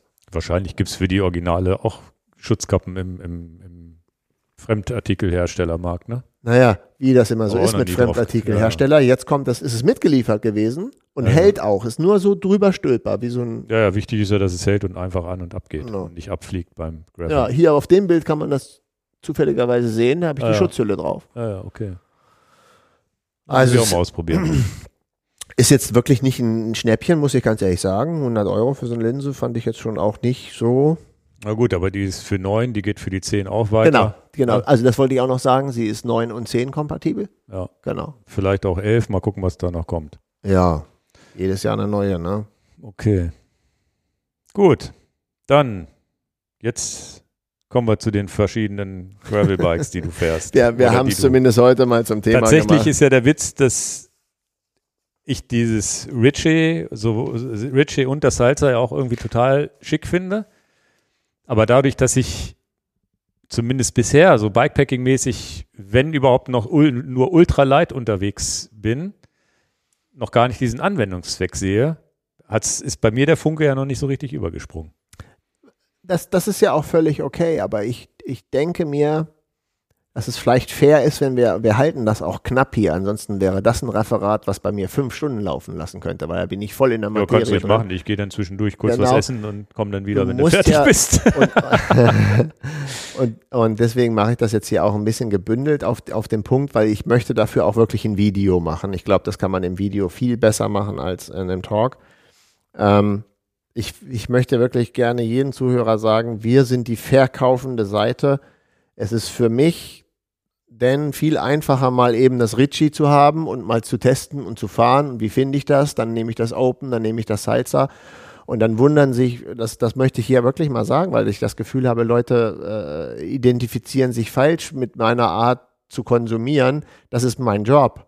Also ich muss ja was dazu sagen können, wie sich das Ritchie Stahlrad fährt. Ja, dann kann ich nicht einfach nur einen Katalog aufblättern, sondern dann muss ich es eben auch besitzen und fahren und eben auch mal ein paar Kilometer länger fahren und dann kann ich was darüber sagen. Das gilt für mein, für das Salsa jetzt auch und für mein eigenes Open White gilt das sowieso, aber das benutze ich halt über, über einen sehr, sehr langen Zeitraum. Deswegen, und das Ritchie und das Salzer jetzt nicht über so einen langen Zeitraum. Aber die Leute haben immer das Gefühl, Dan hat ein neues Rad und was macht er denn jetzt mit dem Ritchie? Das hat er doch erst vor zwei Wochen. Also deswegen dachte ich, ich möchte es gerne nochmal ansprechen, dass ihr das bitte, bitte anders verstehen sollt. Äh, wir sind geschäftlich unterwegs und wenn wir darüber reden wollen, dann ist das eigentlich nicht der Konsum. Vielleicht auch das gerne, aber ja, ein bisschen heiß drauf ist, ist heiß drauf ist man ja schon. Das ist natürlich schon eine Krankheit, wenn man dieser Fahrradsucht verfallen ist, aber man kann nur darüber berichten, indem man es halt auch wirklich benutzt. Und dann kann ich halt sagen, ob ich das gut oder doof finde. Aber die, wir haben jetzt ja auf einmal so, das Gravelbike ging irgendwann los vor ein paar Jahren, dann mit, mit Open kam dann dieses Performance Gravelbike, das, genau. was wir so gefeiert haben und auch bis Immer heute feiern. feiern. Bis heute noch feiern. Und jetzt äh, sind aber auf einmal auf dem Markt so Nuancen an Gravelbikes unterwegs, wo man sagt, naja, das war doch eigentlich mal das Gravelbike und jetzt haben wir auf einmal, also auch geometriemäßig oder eben materialmäßig so große Unterschiede, dass auf einmal da drei Gravelbikes stehen und jemand, der sich nicht auskennt, denkt, ja gut, die sehen ja alle gleich aus. Eins davon nehme ich, das was schöner aussieht. Ne? Und, da, und, und da hast du einen ganz tollen Begriff gesagt, Nuancen. Ja. Also das eine geht mehr in die Richtung, das andere da und vielleicht machen wir es mal auf den Punkt. Denn hier, für was ist denn, denn in der Regel ist der Kunde von uns ja, der ein Gravelbike kauft. Genau. Aber welches denn jetzt? Für welchen ja. Einsatzzweck? Und da kommt man ganz schnell auf den Punkt, Warum eigentlich dieses Ritchie Stahl Gravelbike? Warum vielleicht ein Performance Gravelbike? Das war übrigens witzigerweise, mein Bruder fährt so ein Ritchie Stahl. Ja. Während ich definitiv immer dieser Open-Typ bleiben werde. Ja, habe ich mich gewundert, dass dein Bruder dieses Rad.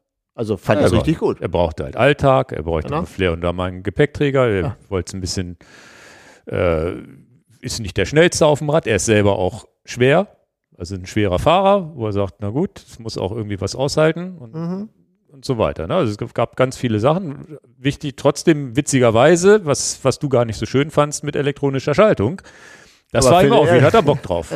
Elektronische Schaltung, kein Rumgestelle mehr, gar nichts, das mhm. war ihm wichtig. Mhm. Hat natürlich jetzt da Ösen für, für Schaltzüge, die, nicht, die er nicht gebrauchen kann. Aber ja war, war, war ihm wichtig. Und das ist ja der Witz, dass wir sowieso ja Gravelbikes, egal welche wir hier aufbauen, ja so individualisiert für die Kunden, maßgeschneidert fast machen, und jemand wie ich, bevor wir jetzt auf dich zurück wieder zurückkommen, ja. jemand wie ich, der sagt, naja, ich brauche ein Rennrad mit dicken Reifen. Hauptsache leicht, möglichst das Schnellste, was geht. Das ist die DNA, die ich gerne hätte. Und dafür, ich brauche keine Ösen und an der Gabel will ich keine Tasche haben. Ich will ja aerodynamisch durch die Gegend fahren. Und ich bin sowieso maximal einen Tag unterwegs. Wenn ich mal zwei Tage unterwegs bin, eine Arschrakete kriege ich immer noch mit. So, so, so ganz stupide ist meine Denkweise. Genau. Und ähm, das ist auch richtig so und dafür hast du den Begriff auch schon genannt. Performance, Gravelbike, also ein richtig ein Rad, mit dem man schnell fahren kann, das muss super leicht sein, alles das. Du hast es richtig gesagt in dem Giraffe Room Interview. Ja, es gibt ein Rennrad mit keiner Reifenfreiheit, also mit wenig Reifenfreiheit, und dann gibt es ein Rennrad mit viel Reifenfreiheit. Ja, ja. Wir nennen es dann Performance Gravelbike. Ja, ja, genau. Ja. Ja, dem ist es auch so. Und von daher können wir damit anfangen. Das ist das Rad, was ich am liebsten fahre, am meisten fahre, wo ich mich am meisten auch mit identifizieren kann. Jetzt haben wir das schon ganz oft gesagt. Auch, auch so ist unsere Freundschaft entstanden. Du wolltest damals bei mir ein Mountainbike kaufen. Ich habe gesagt, ich habe keinen Bock auf Mountainbike. Ich fahre Cross durch den Deister und so. Und dann hat das alles so angefangen. Aus den Begrifflichkeiten Cross ist dann. War Crosser gefahren. Da gab es noch gar keine Gravelbikes. Genau. Und dann gab es diese Gravelbike. Und dann habe ich zu, zu Ingo gesagt, Mensch, das ist genau das, was wir brauchen.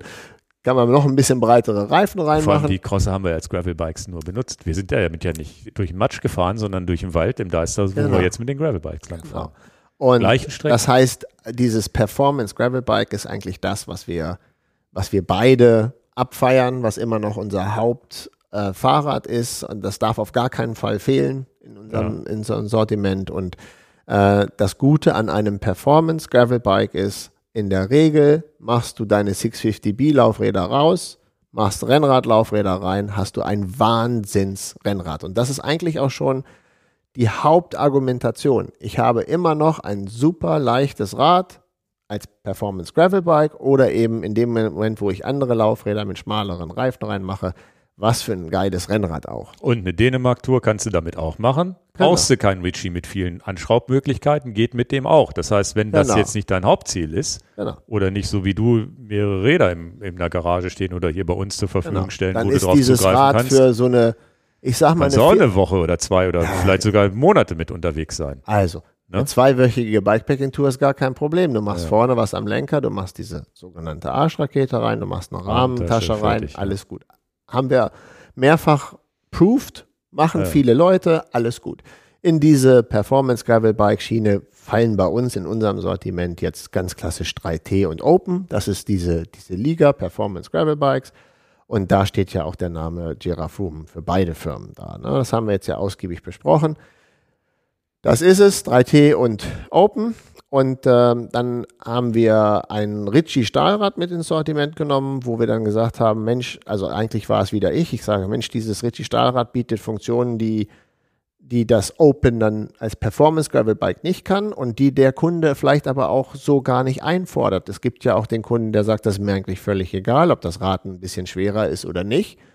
Das heißt, boah, ich bräuchte jetzt nicht das Ma- Rahmenmaterial Carbon, ähm, weil das ist mir vielleicht sogar empfindlich auf meiner Reise oder ich packe das in den ICE oder irgendwo und ich möchte nicht Angst haben, dass mir mein Rahmen kaputt gekratzt wird oder irgendwas, dann nehme ich klassischerweise vielleicht metallischen Rahmen, also Aluminium oder Stahl oder Titan oder whatsoever. Und dann kam dieser Ritchie Outback Rahmen in, in, meinen, in meinen Fokus. Der Ritchie Outback Rahmen hat dann den Vorteil, ähm, er hat an der Gabel Befestigungsmöglichkeiten, hier, was ich hier euch schon gezeigt habe, eine Tasche dran zu machen. Da haben wir jetzt ja auch mehrere Taschen gezeigt. Also man kann früher bei den Trekkingrädern, viele kennen den Begriff, die jetzt den, den Podcast hören, Lowrider gab es dann mal, dass man vorne zwei Packtaschen dran machen kann. Äh, das finde ich ein bisschen too much, diese großen Taschen. Von daher ein bisschen kleiner kann ich es auch direkt an die Gabel schrauben. Toll. Das hatte das Ritchie-Rad. Und das Ritchie-Rad bietet die Möglichkeit, hinten einen Gepäckträger zu machen. Und das Ritchie-Rad kann eben auch 700C und 650B, also 27 Zoll. Und dann hatte ich zu, zu hatte ich ja irgendwie, erzähle ich das immer jedem, dem es nicht interessiert, finde ich total geil, dieses Rad. Ne?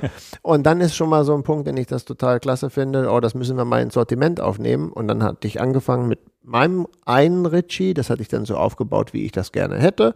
Und hatte dann zum Beispiel auch gesagt, da muss keine elektronische Schaltung dran, da kann man auch mal downgraden und das reicht auch die mechanische Schaltung. Dieses Rad äh, war fertig und dann sind die, die Kunden und auch Freunde, die es gesehen haben, total ausgerastet. Was für eine geile Karre. Ja, und es ist aber gar nicht das Performance Gravel Bike, aber es ist das Rad, wo ich sage, okay, damit fahre ich aber, keine Ahnung, einmal Das ist quer ein durch. richtiger Lastesel. Ist ein Last- Aber auch ein schneller. Ist ja trotzdem noch ein schnelles Gravelbike. Ist ja Genau. jetzt nicht ein. Und wenn ich die Taschen alle abmache und mache, welchen Laufradsatz ich zum Beispiel in dem Performance Gravel Bike drin habe, mache den in das Ritchie-Rad rein, dann ist das nicht ein Rad, mit dem man jetzt mit Ingo und Dan nicht am Sonntag nicht mit, also du kannst ja, Ja. trotzdem mitkommen Ja, ja. und du kannst mithalten. Es ist dann trotzdem gut genug für den Harz und für den Deister Ja. oder jetzt für Was die. hat man denn? Ein, zwei Kilo mehr wahrscheinlich vom. vom Ja, und du hast ein bisschen weniger Steifigkeit, ne? weil das Stahlrad nicht ganz so steif ist.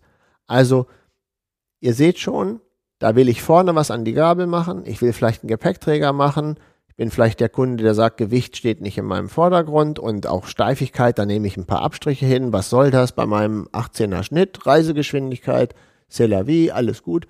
Und das Rad ist perfekt für meinen Sohn auch, weil damit kann er wunderbar umgehen und kann alles machen, was er, was, ne, also von daher habe ich ihm auch gesagt, du pass mal auf, wenn wir auf Bikepacking-Tour gehen, das ist genau das Rad und es hat auch einen niedrigeren Preispunkt, darf man ja auch nicht vergessen. Ja. Manchmal ist ja auch ein Preispunkt irgendwo, muss ja auch mal irgendwo eine Schallmauer als Grenze setzen. Man kann ja nicht immer aus dem Vollen schöpfen. So, dann war das Ritchie-Rad, wir haben es angekündigt, der Olaf und ich, wir sind zum Brocken gefahren, haben eine tolle Tour gemacht, die Räder waren dafür perfekt geeignet.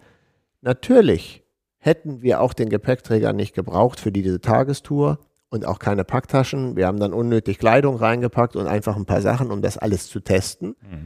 Denn unsere Fahrt war zwar nur 140 Kilometer, sie hätte aber auch eine Vier-Tagestour sein können. Alles toll. Also die Räder haben alles gemacht, was sie sollen. Und, ähm, und dafür hätte auch das Performance Gravel Bike hätte es genauso geliefert. Ne? Ja, aber man hat den Einsatzzweck schon mal differenziert. Ja. Okay, jetzt kommen wir zu einer anderen Kategorie und die ist wirklich ganz anders. Das ist dieses Salsa Cuts Road. Wir sind wieder in einem Carbonrahmen und es ist definitiv nicht das Performance Gravel Bike, was ich als Rennrad bewegen will. Ja, der Ja. Witz ist, wenn ich, als ich das erste Mal gesehen habe, ist ein Mountainbike mit Rennlenker. Genau, und das ist es auch. Das heißt, die Geometrie von unseren Performance Gravel Bikes ist eine rennradorientierte Geometrie. Die Geometrie von dem Salsa Cuts Road ist eine, also eigentlich reinrassige Mountainbike-Geometrie mit dem Unterschied, dass es ab Werk nicht mit einer Federgabel, sondern mit einer starren Carbongabel ausgeliefert wird, weil so würde ich das auch sehen als Haupteinsatzzweck. Aber derjenige, der sagt, du pass mal auf, ich will aber jetzt da eine Federgabel reinmachen, machst du eine Federgabel rein. Die Geometrie ist drauf abgestimmt. Ne? Machst du eine 80 bis 100 Millimeter Federweggabel rein, passt. Und das Rad ist nicht so schwer wie das Ritchie, aber auch nicht so leicht wie ein Performance Gravel Bike, wie so ein Open. Ähm, hat auch viel mehr Reifenfreiheit und Reifengröße als alle anderen Räder, denn dieses Rad ist für 29er only, also für 29, ach, das ist ja dann das, was man als 29er nennt, ist letztendlich ja schon eine 28 Zoll Felge, aber mit voluminösen Reifen und das nennt man dann 29er. Ist ja nicht wirklich 29 Zoll, es ist Ja, halt, ne? Und ähm, Was du in kein anderes Gravelbike rein was du in sonst keins von den vorherigen Gravelbikes. Das kriegst du nicht ins Ritchie rein, das kriegst du nicht ins Open rein, das kriegst du nicht ins 3T rein. Ne? Und Mountainbikes heute klassischerweise fahren 29er Laufräder. Ne? Das ist, das, das ist äh, darauf hat abgestimmt. man da einen Vorteil? naja, du, es rollt schon wirklich über so kleine Wurzeln einfach bequemer. Hm. Also du nimmst natürlich ein hartes, toughes Gelände wesentlich einfacher damit. Einfach wegen des größeren Radius. Klar. Okay. Also du gehst schon ganz anders mit dem Rad. Ach, da liegt so ein 3 Zentimeter Stock oder so. Einfach drüber nageln, nicht nachdenken. Das ist ja, also man könnte sich das vorstellen, wenn man das jetzt bildlich darstellen müsste, man hätte so einen richtigen Range Rover oder so ein, so ein Discovery, hätte ich fast gesagt, ne? ähm, irgendein geländegängiges Auto und da ist ein bisschen was im Weg, so ein kleines bisschen Stein oder so, fährst halt trotzdem weiter. Und heißt du jetzt ein VW Golf, würdest du sagen, nu, das ist, da fahre ich mal nicht so schnell drüber, geht der Ja, ja. kaputt, ne? Ja. Ein bisschen hängt der Vergleich, aber ihr habt die Message mitbekommen. Also mit so einem 29er, da, das kann schon viel mehr ver verkraften. Ne? Und natürlich wahnsinnige Reifenbreiten. Ne? Also da geht auch richtig Reifenbreite rein. Das heißt, suche ich so ein richtiges, tuffiges Bike, um hier äh, härteste Bedingungen auch damit fahren zu können. Das würde definitiv nicht mit dem Ritchie gehen. Hm. Das würdest du, also das, dafür ist es dann nicht da. Ne? Also da würde man dann sagen, du pass mal auf, da, das würde der Stahlrahmen am Limit, der würde schon fast. Aber das Open kannst du trotzdem so fahren. Ah, ist nur nicht so bequem wahrscheinlich. Ja, ein bisschen mehr technisch. Ja, das Open würde mehr verkraften vom Rahmen her, aber du würdest da, dann würdest du tatsächlich die 29er Laufräder vermissen, Ja, wenn du das okay. jetzt eins zu eins vergleichst. Nimmst du Geschwindigkeit raus, bist du ein bisschen rücksichtsvoller, ist das Open wieder voll dabei. Ja, ja. nimmst du Geschwindigkeit aber nicht raus und sagst, ich will halt keine Kompromisse machen, wenn da was im Weg ist und nach mir die Sinnflut, einfach baller ich da lang. Klar, kann das 29er äh, das besser verkraften. Der Nachteil ist, das Rad ist grundsätzlich erstmal nicht so aerodynamisch. Also du hast ja auch eine andere Sitzposition. Du sitzt wesentlich aufrechter. Also bietest viel mehr Windwiderstand. So wie auf dem Mountainbike. Wie auf einen dem anderen Lenker. Genau, hast in der Regel so einen Rückenwinkel von 50 bis 60 Grad ne, und hast äh, ähm, also eine aufrechtere Sitzposition. Das kann aber auch wieder für den einen oder anderen genau das Richtige sein, warum er das nimmt, weil er sagt, du, ich habe hab auch im Rücken so, ich mag das gar nicht so performancemäßig. Für den kann das eine Lösung sein und der sagt, ich bin da gar nicht an Maximalgeschwindigkeit orientiert. Dann ist das eine Möglichkeit. Und es ist auch schwer, weil es ist viel Carbon, auch die Gabel ist schwer, die muss ja auch was abkönnen und ja, auch ja. mit Packtaschen und so. Und was jetzt on top noch kommt, als, als kleiner Bonus, was jetzt für das Salsa Cuts Road äh, äh, äh, speziell spricht. Und du kannst auch wirklich, wenn du das noch wolltest, hinten einen Gepäckträger wirklich verschrauben. Also könntest den anschrauben. Das würde dann schon auch gehen. Das gefällt mir an dem Rad auch ganz gut. Brauche ich jetzt eher erstmal gar nicht. Und da haben wir jetzt auch bei der Fahrt wieder etwas gemacht. Wir haben drüber gesprochen. Wir haben wieder diese Four Cages, die ich gezeigt habe, an die Gabel rangemacht. Und natürlich hätte ich die für 180 Kilometer nicht zwingend gebraucht. Aber ich habe die GoPro-Akkus da drin, ich habe das Handy da drin, ich habe nochmal ein leichtes Trikot, was ich nicht anziehen konnte, ein normales Trikot drin gehabt. Ich habe viele Sachen in die, in die Taschen äh, reingepackt, ähm, weil du, die sind ja da dran. Und für die Tour stand ja definitiv nicht die Bestzeit, haben wir ja am Anfang ja, gesagt ja. auf dem Programm. Nee, nee, ihr wolltet ja drittletzter werden, hast du ja Genau. und es ging halt darum, möglichst die 180 Kilometer Gravel ich sag's mal, komfortabel hinter uns zu bringen und, ähm, und das Rad zu testen. Ja, und so unterscheidet man letztendlich, habe ich jetzt über drei Gravelbikes hier einen Monolog abgerissen, aber der Einsatzzweck ist sehr, sehr unterschiedlich und mit den Nuancen finde ich gut. Äh, haben sich auch einige mal lustig gemacht, das finde ich auch okay, dass die sich lustig machen. Ja, das nächste Rad ist dann zwischen dem Salsa Cuts Road und dem Fully Mountainbike noch eins dazwischen ist doch schön, dass der Markt so viele Nuancen hergibt und sagen, du, ich bin da eher bei, bei dem, bei dem Performance Gravelbike oder nein, ich bin eher bei dem Stahl Reiserad Gravelbike oder ich bin eher bei der 29er Mountainbike Fraktion angesiedelt. Das ist doch eigentlich gut, dass der Markt so viel, dass der Markt so vielfältig ist. Jetzt könnte ich aber auch einfach hingehen und mir ein Mountainbike nehmen, da einen Rennlenker dran machen, die richtige Schaltung, sodass ich halt mit Rennhebeln auch meine Schaltung mache, könnte mir eigentlich ein Salsa Cutthroat auch selber bauen. Genau. Mehr oder und weniger. Also es ist doch am Ende, genau. bis auf die vielen Ösen, die das Salsa hat, was ein Mountainbike nicht hätte wahrscheinlich. Genau. Ne? Und äh, du hast dein Mountainbike verkauft, dein, dein äh, Stumpjumper. Genau. Ähm, hättest du es jetzt noch und würdest im Prinzip dir so einen breiten Gravel-Lenker dran machen, hättest du. Hätte ich es jetzt noch, würde ich es wahrscheinlich sogar machen. Hätte es nicht verkauft. Kann sein. Hätte ich es vielleicht sogar behalten. Dann, dann hättest du, dann wärst du in der Richtung. Und hier diese Leo Wilcox, die fährt zum Beispiel ja auch hier, ähm, die viel diese Rennen fährt, die fährt auch so Mountainbike. Hm. Die hat ihre Rennen und die hat aber eine Federgabel drin. Man könnte es ja noch weiter, man könnte es ja noch weiter spinnen und sich so ein, so ein Cross-Country vollgefedertes Rad mit Rennlenker bauen. Das könntest du auch machen. Wenn ne? du wirklich sagst, du musst hier durch Namibia durch Bikepacking. Und volles. Brett da zur Sache gehen und du willst den Rücken maximal schon. Naja, Namibia ist ja, wir kennen ja jemanden, der das gefahren ist. Mit diesen Wellen, ne? Da hast ja diese Wellen in diesen Schotterstraßen, wo du die ganze Zeit am Rübervibrieren bist, wo du halt ohne vollgefedert gar nicht fahren könntest. Aber du könntest ja jetzt zumindest auch dank, dank SRAM, Shimano elektronisch, könntest ja immer mit Rennhebeln deine, deine elektronische Schaltung hinten schalten. Genau, aber der entscheidende Punkt ist, da muss man ja nicht, äh, das muss man ja als Geschenk nehmen, dass man so viele Optionen hat, dass jeder sich sein Rad so basteln kann, wie er es am, am idealsten äh, braucht. Und ich hatte das schon ganz oft gesagt. Ich bin einfach nicht so der Typ für ein vollgefedertes Mountainbike. Das war ich noch nie. Ich habe mhm. mit einem vollgefederten Mountainbike den schlimmsten Unfall meines Lebens gehabt. Vielleicht habe ich auch eine Blockade im Kopf, dass ich deswegen sage, ich will diese Fahrräder, die alles können, nicht mehr fahren, weil dann fahre ich auch mit 100 im Deister. Und das ist einfach, weil das Rad das kann, aber mein Körper kann das nicht. Und da habe ich so eine Blockade in meinem Kopf, dass ich das, äh, ich bleibe beim Hardtail mhm. Mountainbike, finde das toll. Ja, und jetzt am Ende des Tages ist es das Salsa Cuts Road, ist wie mein Hardtail Mountainbike ohne Federgabel und ohne Mountainbike-Lenker. Wie man sich positioniert von den Begrifflichkeiten ist mir völlig egal. Welche Begriffe du dafür nimmst, ist mir eigentlich egal. Na gut, wir Performance Gravelbike haben wir ja. Für der, die der, anderen der, beiden haben wir keinen Begriff, ne? ja, 20, also das ist eher so in der Beschreibung, ne? Ein 29er ja. Mountainbike-Geometrie angelehntes Gravelbike. Und wenn genau. jemand sagt, dann ist es eben das Mountainbike mit einer starren Gabel, soll mir auch recht sein. Ja, es gibt genug Leute, die Mountainbikes fahren, jetzt auch mit normalem geraden Lenker, die nichts anderes machen außer Gravel und das schon vor 15 Jahren, als es Gravel noch nicht gab, so wie wir mit unseren Crossern. Genau. Es ist am Ende ja letztendlich, ähm, das ist das Schöne, auf Schotter kannst du ja mit allem rumfahren.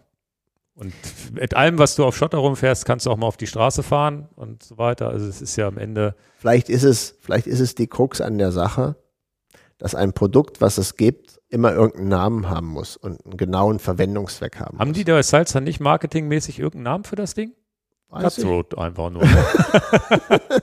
Warum heißt der VW Passat Passat? Keine Ahnung. Aber die haben nicht irgendwie so eine Marketingkampagne, wo sie sagen, das aller Welt äh, Dings irgendwie Erwischt mich ja völlig auf das dem falschen- mountainbikige Gravelbike oder ja, was auch weiß immer. ich nicht, weiß ich nicht. Es Und ist beim, beim, beim Richie auch nicht. du, da erwischte mich tatsächlich auf dem falschen Fuß, weil am Ende des Tages heißen die Räder bei mir so, was sie können. Genau. Oder wie sie halt heißen. Ja, aber oder, oder nach dem Einsatzzweck. Also Ja. Performance Gravel Bike würde ich jetzt mal sagen, es ist wie das Rennrad nur fürs Gelände geeignet. Gravel. Plus war doch auch oben Gravel damals. Plus gab es auch oft, genau. Gravel Plus war ja Open damals, weil es die, glaube ich, sogar die ersten waren, die mit 650b so angefangen haben. Mehr oder weniger. Also, erinnerst du dich am Anfang unseres Podcasts, wo wir nochmal sagen, wir können auch einfach sagen, fahr doch querfeldein. Der Begriff gilt Ja. immer noch, querfeldein ist toll. Ähm, ja, also wir, wir sind natürlich auch in dieser Falle drin, dass wir für alles irgendeinen Namen kreieren müssen. Müssen wir nicht. Wir beschreiben einfach die Einsatzzwecke und mit den drei. Und Ist das- ja im, im, im Rennradbereich geht das ja auch schon weiter mit den Nuancen. Das heißt, Ja. wenn, da wo du jetzt beim Gravelbike, Performance Gravelbike, nehmen wir mal, nehmen wir mal das Open als Beispiel, Upper oder Up, mit, mit vielleicht mit etwas schmalen Reifen, 40 Millimeter. Ja, was kommt denn danach? Dann, dann geht, geht ja langsam der Sprung rüber zu diesen O-Road Rennrädern, Genau, die es früher auch nie gab. Genau, und, und dieser Begriff ist schon, ist schon witzig. 34, ab und zu schon 36 Millimeter in die Rahmen reinpassen. Das heißt, es geht ja jetzt, und das hat auch Froome schon mal gesagt, es geht ja jetzt nur noch um die Reifenbreiten. Und vielleicht noch ein bisschen unterschiedliche Geometrie beim Salzer, wo der aufrechter sitzt, natürlich auch. Aber ansonsten wird es wahrscheinlich zwischen dem Allroad und Gravelbike auch irgendwann noch was geben. Wo man sagt, naja, dann bauen wir doch mal wieder zurück ein Gravelbike, wo 650b vielleicht gar nicht reinpasst und dann haben wir vielleicht 38 Millimeter Reifen und so weiter oder, oder, oder irgendwie sowas. Ne? Und dann sehe ich da, und das ist natürlich jetzt mit den, mit den Scheibenbremsen und ja auch mit den, mit den Erfahrungen der Ingenieure, die auch immer mal wieder was Neues probieren. Gerard hat jetzt nicht mit irgendwas rausgerückt, ob er noch was in der Schublade hat oder nicht. Ideen hat er immer, hat er, glaube ich, gesagt, aber ähm, lassen wir uns mal überraschen. Aber es ist ja, naja, ist ja bei Autos auch so. Also ich steige bei den Automodellen auch nicht mehr durch. Es gibt ja die jetzt auch von, von, von, von jed, jedes Auto ist irgendwie zwei, fünf Zentimeter lang, länger als das andere, aber irgendwie sehen sie alle gleich aus. Das ist halt unsere Welt. Also ich habe gerade ein Mietauto gebucht und äh, hatte gedacht, ah, es ist für die Familie, ne? Sollte so ein etwas geländegängeriges Auto sein, weil wir das auch brauchen für die, für die Tour. Und dann kann ich dir sagen, und das auch den Hörern, geh mal auf die Suche nach SUV. Verdammte Scheiße. Hieß das nicht früher einfach geländegängiges Auto? Geländewagen? Also, Entschuldigung, die Wortwahl, aber wo du auch denkst, zwischen SUV kannst du ja zwischen, also diese Kategorien SUV gibt es ja auch genau das eigentlich, eigentlich Die könnte man als sagen. Coupé, wo nichts Genau. reinpasst. Ne? Und du denkst, das kann doch nicht wahr sein. Tiefer gelegt, wo du in kein Gelände mehr mitfahren Also, kannst. Also da musste er, also ähm, äh, mein Lieblings-SUV ist immer noch der Land Rover Defender. Ja. Das ist immer noch mein Lieblings-SUV, Da ich fährst du auch nicht mehr als 120 da mit. fährst du auch nicht mehr mit 120 und, und äh, ja, aber diese Kategorie kannst du ja in SUV gar nicht finden. Ne? Das ist ja hier so, naja, ich sag's jetzt mal gar nicht, welche, welche, ich will jetzt auch nicht zum Marken reden, aber da gehst du mal bei der Autovermietung hin und sagst, nee, ich will nicht so ein Spielzeug, ich will was Geländegängiges haben. Also suchst du Ja. lieber gar nicht erst nach SUV, das, das, das ist eher so das Großstadtauto. Ja. Nee, also das, das ist halt ganz, ganz spannend und äh, wir fre- erfreuen uns da ja dran und, und genauso wie wir jetzt beim Lastenrad ja nur außen sehen. Ne, vom Ginkgo bis, bis, bis zu dem, bis zum Cargo Factory, das sind jetzt die einzigen beiden, die wir kennen. Aber da gibt's ja welche, die, da kannst du die Ladefläche seitlich zusammenklappen. Genau. Und du hast, es gibt welche, die haben möglichst kurzen Radstand. Dann gibt's wieder welche, wo hinten das Ge Gewicht reinkommt. Dann gibt's hier diese Christiana-Bikes aus, äh, ich glaube auch Kopenhagen ist das, ne? Ist das, Christiana ist doch Kopenhagen auch gewesen. Also genau. wo du vorne mit einem Dreirad fährst und solche Sachen. Und das ist ja schon, schon cool, dass es da für jeden Topf einen Deckel gibt eigentlich. genau, und von daher sehe ich das auch bei den Gravelbikes so. Nehmt mal die Begrifflichkeiten raus und am Ende des Tages ist es genau das Beratungsgespräch, was man mit dem Kunden dann hat. Ne? Was willst du eigentlich machen? Ja. Wo willst du eigentlich fahren? Was ist dein Hauptanliegen? Und dann kommt man meistens schon dahinter, welches Rad für den das Richtige ist. Rennradfahren im Wald ist meine Variante. Deswegen- Rennradfahren im Wald, das, da, das ist auch die grobe Mehrheit. Ja, ja. Ne? Und das, das ist ja klar, dass das, das Stahl Ritchie und das Salsa Cutthroat so ein bisschen die ausreißenden Gravelbikes sind, in die beiden Extreme. Bisschen Nischen halt Bisschen auch. Ne? Nischendasein sind, aber es ist ja auch okay. Und ähm, Aber in der Nische halt auch wirklich, das ist ja immer krass, dass dann in der Nische auch wirklich einer sagt, das ist das perfekte Rad für mich. Was er sonst früher, was es ich- vor fünf Jahren nicht gegeben hätte für jeden. Ne? du, du kriegst das immer ab, wenn ich immer so euphorisch bin mit was ich entdeckt habe, wie geil ich das finde. ja.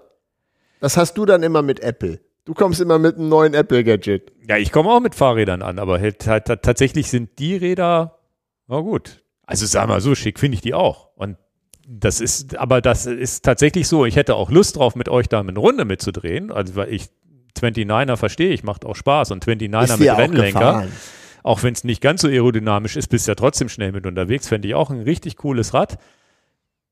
Aber da ist genau wie beim Ginkgo, da würde sich was doppeln, was ich zu selten benutzen würde. Kenne ich.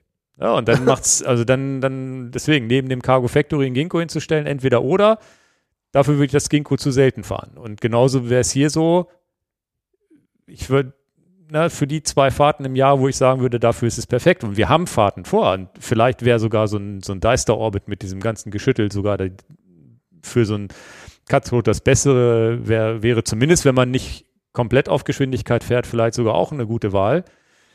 Und man kommt zumindest etwas weniger gerädert vom Rad nach ein paar Stunden. Braucht vielleicht auch eine Stunde länger, keine Ahnung. Aber das, äh, dafür ist es dann zu wenig für mich. Ne?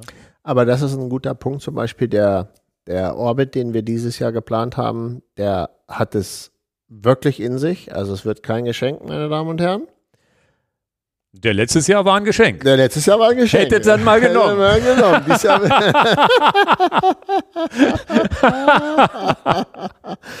und da würde ich auch die Antwort für mich geben, fahre ich eine Stunde länger, aber wahrscheinlich werde ich das 29er Rad nehmen. Ja. Ich habe es noch nicht entschieden. Ja, ja. Vielleicht steigt ja auch meine Fitness noch. Ja. Ja, also haben wir es, glaube ich. Ähm, und gerade für jemanden, der sagt, ich schaffe mir ein Fahrrad an, war das vielleicht hoffentlich nochmal so eine Tendenz. In welche Richtung gehe ich eher? Was bin ich da eher für ein User? Ähm, Gut. dann haben wir doch da mal einen guten kleinen Abriss gegeben. Aber ein Video wird es trotzdem nochmal geben. Genau. Hört ja auch nicht jeder den Podcast Ja, und ja, schon klar. gar nicht äh, bis zum Ende. Ja, ja. Kommen wir zu den Picks. Ähm, soll ich anfangen? Du anfangen? Egal. Fange ich an. Dann halt, weil du hast ja schon te- angeteasert, müssen die Leute noch ein bisschen aushalten. Ah, ist das gemein. Ähm, tatsächlich ähm, habe ich eine, wie nennt man das jetzt, so eine Powerbank. Powerbank, Eine- nicht, eine, nicht eine Powerbank, sondern so ein Akkupack. Eine Akkuladestation in einer größeren Ausführung. Genau, die ist, äh, habe ich leider jetzt nicht mitgebracht heute. Hätte ich eigentlich machen können, war mit dem Lastenrad unterwegs, habe aber gar nicht so gewusst, ob ich das picken sollte, weil, weil ich habe pickmäßig gar nicht so viel auf Lager, aber das ist das Einzige, was ich jetzt vor kurzem mir angeschafft habe. Geht am Ende darum, du gehst campen und brauchst Strom und nicht nur irgendwie eine Powerbank, um deine Handys aufzuladen, sondern um vielleicht mal eine Kaffeemaschine zu betreiben, Kühlschrank, äh, Laptop aufzuladen, was auch immer. Da hatte ich bisher eine Goal Zero 400, so einen, so einen tragbaren Akku, den ich benutzt habe, der auch ganz cool war, hatte, wie der Name sagt, 400 Wattstunden. Den hatte ich auch bei der Eurobike damals mit, als ich ein Video gedreht habe. Und da ging es halt darum, ich habe da gecampt, habe aber keinen Stromanschluss in dem Sinne mitgebucht. Das war so ein freier Stellplatz direkt vor der Messe, wo man den man sich einbuchen konnte, hätte jetzt keinen Strom gehabt. Ähm, Und da ging es darum, ich mache den Dreh, den Film, abends habe ich den Film noch geschnitten auf dem Laptop und dafür brauche ich halt einfach mehr Strom als eine Powerbank. Ja, eine so ein Ladung, Laptop, wenn du Film schneidest, da zieht richtig was genau, raus. eine Ladung hatte ich im Laptop drin und dann habe ich gehofft, noch eine zweite Ladung aus dieser Powerbank rauszukriegen. 400 Wattstunden ist aber, während man den Film schneidet, gar nicht so viel, wie man denkt, weil ja der, ähm, weil der, das Notebook, zumindest das damalige, die neuen sind jetzt ja viel effizienter, aber das damals war wirklich so, das hat gepustet, während ich da geschnitten habe. Ja, Und du konntest froh sein, wenn überhaupt, während ich geschnitten habe, der Akku überhaupt ein bisschen geladen hat. Das heißt, das hat Strom gefressen und der Akku hat sich gar nicht aufgeladen, so richtig. Und dann war das Ding, glaube ich, nach, ja, eine Ladung. Also ich glaube, ich hätte zwei, drei Ladungen rausgekriegt, aber es war am Ende nur eine Ladung, während ich gearbeitet habe. Irgendwie sowas. Also gerade so, dass es, äh, dass es, dass es funktioniert hat. Und da gibt es jetzt mittlerweile auch von Goal Zero etwas äh, potente Gerä potentere Geräte. Und jetzt mit meiner PV-Anlage habe ich mich sowieso ein bisschen um Strom gekümmert. Und habe ich gesagt, na gut, dann schaffe ich vielleicht nochmal einen tragbaren ähm, Akkublock an. Und da bin ich auf EcoFlow gestoßen. Habe ich vorher auf- noch nie gehört. Ich auch nicht. Ähm, auf, äh, äh, ich verlinke das äh, an camp4pro.com. Camp4pro ist ja ein be- befreundeter Händler in Hannover. Mit dem habe ich darüber telefoniert. Der hat gesagt, die EcoFlow-Dinger sind super. Der verkauft die halt. Und habe mir das Ding angeschafft. EcoFlow Delta Mini nennt sich das. Der hat jetzt knapp 800, 900 Wattstunden. Das ist ja fett. Kostet aber halt auch über 1000 Euro, also 1100 Euro. Ist, die sind gar nicht billig. Du kannst immer rechnen, ein, ein Euro äh, oder ein bisschen mehr als ein Euro pro Watt. Also die gibt's auch mit zwei, die gibt's auch für 2000 und für 4000 Euro. Dann haben die halt, Okay. dann haben die, dann haben die halt vier Kilowattstunden. Mit denen kannst du schon richtig was reißen. Ja, Also ja, da kommst, da kommst, da kannst du ja dein Haus schon mit für eine Nacht äh, oder für, für einen Tag mit, mit äh, versorgen, mehr oder weniger. Wenn du ein bisschen sparsam und nicht gerade den Trockner anschmeißt. Ähm, aber jetzt zum, zum Camping, also für uns, mein Einnahmenzweck ist tatsächlich diese Campinggeschichte, ein bisschen mehr Saft unterwegs zu haben. Dann hat der den Vorteil gegenüber dem alten Modell zumindest, was ich hatte, eine Stunde und der ist voll. Also eine Schnellladefunktion. Mit so einem, und was ich auch nett finde, nicht mit so einem Netzteil, also so ein proprietäres Netzteil, das hatte der Gold, Goal Zero, hatte so ein, so ein Netzteil einfach, ja, wie man es früher vom Notebook kennt, so, so einen fetten Block, den du mitschleppen musstest. Bei dem Teil gehst du einfach mit so einem Kaltgerätestecker rein, genau, hätte ich jetzt auch so gedacht. die du vom PC kennst. Genau. Und wenn du den verlegst, so einen hat man immer oder du kriegst ihn halt für zwei Euro bei Konrad. Genau. Oder wo auch immer. Ne? Ja, ja, also so ja. einen kriegst du immer mal. Ja, aber das, Das heißt, die Ladeeinheit ist in dem Gerät mit verbaut und nicht in so einem externen Ladegerät. ja, das ja, finde finde ich ich wichtig. wichtig. Hat einen Wechselrichter drin, das heißt, du kannst direkt Solarmodule anschließen, was jetzt für mich nicht so interessant ist, aber das kannst du halt auch. Und hat halt so ein nettes Display, wo genau drauf steht, du, du, du kannst dann irgendwas anschließen. Also ich kann jetzt mein Notebook anschließen, laden und dann sagt er mir, ja, jetzt, so, jetzt hält er noch fünf Stunden mein, der Akku. Oder halt zehn oder 15, wenn ich nur, nur ein Handy anschließe. Also diese Zeitanzeige, du kannst mit WLAN draufgehen und dir per App da so Sachen einstellen, anzeigen.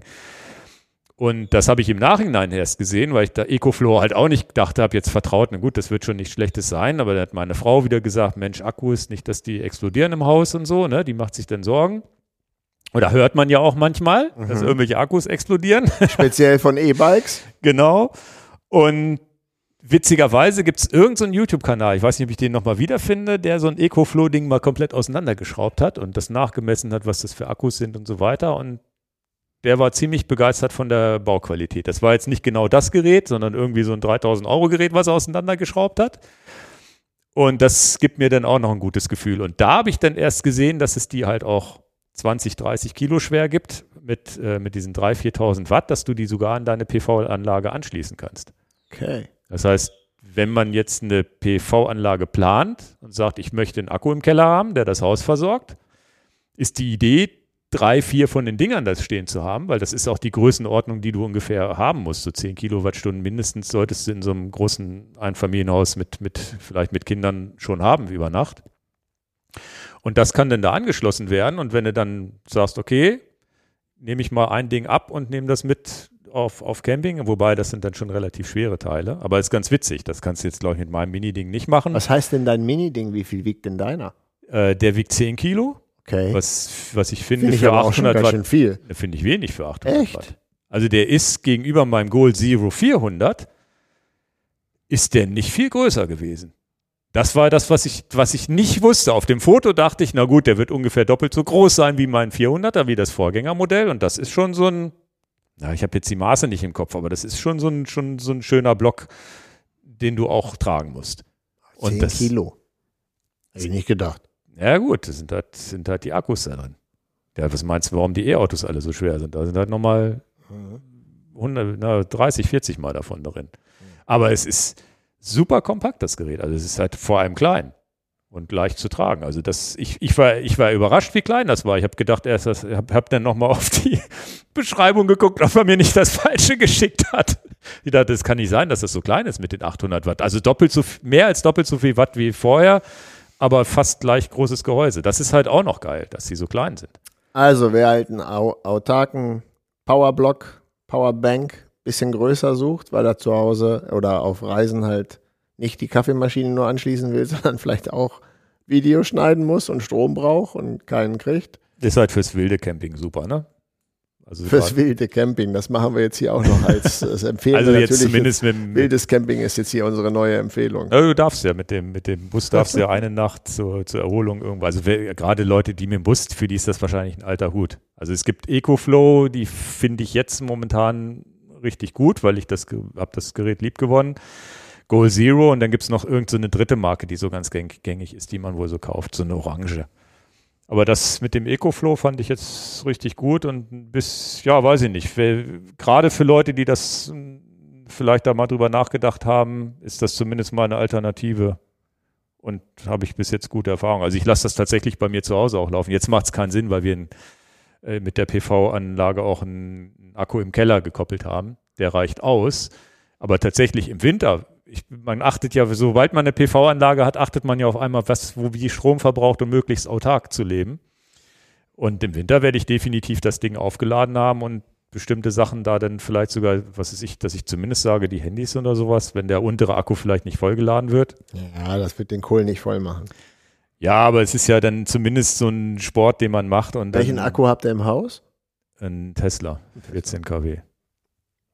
Ja, der reicht auch jetzt im, der, im März reicht der schon völlig aus bei uns. Also das ist schon, das ist schon krass. Also das ist, äh, plaudere ich jetzt hier für die Öffentlichkeit aus dem Nähkästchen, aber es ist schon, wir haben es jetzt geschafft und das im März schon, gut, da bin ich jetzt tagsüber mal in die Sauna, wo ich weiß, Sauna, Saunagang sind drei bis fünf Euro oder so normalerweise, wenn du die über, wenn du es übers Netz ziehst und das war ein Tag, wo ich in die Sauna gegangen bin. Wir haben das, das E-Auto noch geladen und der Tesla-Akku war auch noch voll über Nacht und sonst wie. Das geht halt alles vom Dach. Das ist schon ein geiles Gefühl. Ob sich jemals amortisiert, weißt du nicht, aber mit den Energiekosten wird sich irgendwann amortisieren. Aber rein vom Gefühl, auch jetzt mit dem elektrischen Auto durch die Gegend zu, zu fahren und zu wissen, naja, du hast jetzt, du hast jetzt kein neues CO2 verbraucht. Das Einzige, was natürlich verbraucht wird, sind Ressourcen für die Akkus und für die, für die PV-Anlage. Ist klar, hat auch schon einen CO2-Fingerprint. Ne? Aber in dem Augenblick bist du ja wirklich Zero Emission unterwegs. Das ist schon ein ganz cooles Gefühl. Macht Spaß. Gut. Mein Pick kostet weniger. mein Pick hier, der Miesen-Pick, kostet 3,50 Euro und ein bisschen Arbeitszeit. Und man muss keinen Bankkredit, Bankkredit dafür aufnehmen. Ne? Na, weiß ich nicht, aber ich glaube nicht. Okay. Es wird ein Video davon geben, haben wir auch schon ein bisschen angeteasert. Also, ich muss das hier in die Kamera halten. Für Leute, die so eine Tasche an ihrer Gabel ranmachen wollen, dieser Cage und dann hier irgendeine Ja, der Cage ist so ein, wie so ein, universeller Cage. ja, so ein, wir nennen das jetzt Cage, aber für die Leute, die nur zuhören, das ist eigentlich so ein so eine Ja, halb drei Schrauben. Kannst du rechts, links an die Gabel dran machen? Gibt's, oder macht, gibt's noch einen anderen Ort? Nee, ist nur für die Gabel, ne? Ja, nur für die Gabel. Für die Gabel anschrauben und dann hast du so einen Halbmond, wo du eine runde Tasche sozusagen Oder reinschmiegst. wie gesagt, du kannst da auch deinen Schlafsack dran machen oder was auch immer oder dein Zelt. Gibt's denn da eine spezielle Tasche für oder ist das, äh, Die gibt's auch mit Tasche okay. als, als Set. Ja. Aber ich wollte jetzt unbedingt hier die Apidura-Taschen benutzen, von da habe ich jetzt die, habe Cage und Tasche getrennt. Aber das Ding ist universell, wo du alles Mögliche ranstrappst. ich sag's jetzt nochmal, du kannst da ja auch einen Schlafsack dran machen. Oder Jacken, was auch immer, Kleidung. Genau, darf halt nur nicht in die, in die Speiche kommen. Ja, ja, ja. Ne? Aber deswegen sagen die Leute ganz oft, ich weiß nicht, der wird nicht geschützt sein, der Begriff. Ich weiß es nicht. Aber ganz viele sagen Anything Cage. Also Okay. mach doch dran, was du dran machen willst. Okay. Und sind auch so Schlaufen, kriegst du, sind ja lauter Dinge, wo du Schlaufen Kannst, durchziehen genau. kannst. Und jetzt ne? hier diese Apidura-Tasche, die hat jetzt hier diese Klettschlaufen. Wir müssen das immer noch dran denken, dass nicht jeder einen Videoton hat, Ingo. Ge Geosmina. Genau. Ist im Shop. Pass auf. Jetzt hör zu. Den haben wir jetzt schon im Shop drin. Ja, Muss ich mir aufschreiben, dass ich das verlinke. ja. Also Ge wieder. Geosmina, Anything Cage. Anything Cage. Genau. Und wenn er jetzt am Freitag nicht online ist, dann zwei, drei Tage warten, dann ist er online. Aber ich glaube, der ist am Freitag schon online. Gut. Ähm, dazu habe ich jetzt diese kleine wasserdichte Tasche von Apidura. Das könnte ja auch irgendein anderer wasserdichter Beutel sein. Ist jetzt wurscht. Aber Ortlieb, was, was auch immer, ja. Genau, was mich total genervt hat an der Sache ist, wenn ich jetzt hier alles drin habe in diesem Bag, also wie mein Ersatztrikot und Handschuhe und Putzlappen und so, dann ist das alles stabil und super, wenn ich den an diesem Anything Cage dran habe. Und dann habe ich bei meiner ersten Probefahrt einfach mal Sachen rausgenommen und habe dann mal das durchexerziert und selber probiert, wie das denn ist, wenn ich Sachen rausnehme. Und insbesondere, wenn du zum Beispiel jetzt so eine im Winter sagst, ich habe hier meine schöne, flauschige kleine Daunenjacke drin, die passt ja hier rein. Toll. Bis zu dem Moment, wo du die Daunenjacke rausnimmst. Du kannst ja Schnee reinpacken, um Kann wieder aufzufüllen. Ja, Ingo. Oder Blätter. Oder Blätter. Genau. Also, äh, hätte, Erde. also, Ingos Pick ist dann, wenn du was rausnimmst, nimm doch irgendwas anderes, was du reinmachst. Du kannst auch reinpinkeln. Also, Ingo. Also, lange Rede, kurzer Sinn. Und dann war diese Tasche so instabil. Und dann habe ich mir so gedacht, oh, wenn ich dann aber Vollgas mit dem Ding durch die, durch die Pampa Ja, fahre. schlabbert so macht Geräusche, schlabbert ne? rum, macht Geräusche und so. Und dann fand ich irgendwie nicht gut. Und dann habe ich mir so angeguckt, naja, Ja. Luftballon. Luftballon hätte ich aufpusten können. Natürlich, das wäre tatsächlich die günstigste, leichte Variante. Ja. Einfach einen Luftballon aufpusten und daran machen. Und dann habe ich halt aus. Und dann knallt er unterwegs. Du denkst, ein Reifen ist geplatzt. Und dann bin ich in den Baumarkt gegangen und habe mir einfach so ein Abflussrohr gekauft. Deswegen einfach so ein. Also Das sind Regen- auch die Abflussrohre, die du bei dir in der Wohnung hast. Deswegen ist auch überall alles nass, ne? Und dann habe ich ihn, ach, der Quendler, ey, den können wir in eine Tonne treten heute. Und dann, äh, also reklamieren. Regenrohr, Abflussrohr. du Idiot. Abflussrohr mit Löchern hat er sich gekauft. Ja, die Leute, die, die Leute, die den Podcast jetzt nur hören, ne, die sind jetzt völlig aufgeschmissen, warum du Ja, so lachst. Ich habe halt so ein Stück Abflussrohr für 3,50 Euro gekauft, habe das auf Länge geschnitten und habe dann, damit es nicht so, nicht so schwer ist, habe ich dann auch noch überall Löcher reingebohrt. Ich zeige es hier in die, in, die, in die Kamera ein bisschen rein. Und ähm, ja, das Gute an der Sache ist, wenn du das jetzt hier in diese Tasche reinstopfst, dann ist die Tasche nämlich einfach super stabil. Und dann ist mir ein Zusatznutzen eingefallen. Wenn ich da Hightech drin habe, wie ein Kameraobjektiv, das Handy, Akkus und so, und du liegst mit dem Rad auf der Klappe, Ja, fällst auf die Seite, hast einen richtigen, hast einen richtigen Schutz oder so eine Mavic-Drohne, so eine Mini-Drohne, die passt Mhm. da auch noch so rein, ne? Ja, wie geil. Du hast deine kleine Drohne vorne an der Gabel dran und es ist halt in sich schön stabil. Bitteschön. Ja. Das ist mein Pick für 3,50 Euro und Gerard, du musst uns das in Carbon bauen. Oder man könnte das, wenn man Langeweile hat, natürlich aus einem 3D-Drucker drucken. Ne? So ein Gestell, so ein Geflecht. ja, ja, ja. Könnte man wahrscheinlich noch. Ich habe jetzt Kannst du zum erstmal. Patent anmelden. Ein, ein Abflussrohr mit Löchern. Mach dich nur lustig. Nein, aber es ist ja eine Oh. super Idee mit den Löchern, dass man das Gewicht wegnimmt. Ne? Jeder andere hätte wahrscheinlich sich den Aufwand mit den Löchern nicht. Wie lange hast du an den Löchern gesessen? Oh, Stunde vielleicht? Ja, ja, muss gar nicht so einfach Habe ich wahrscheinlich. mir ne? noch in der Hand gebohrt hier. ja, das kann ich mir vorstellen.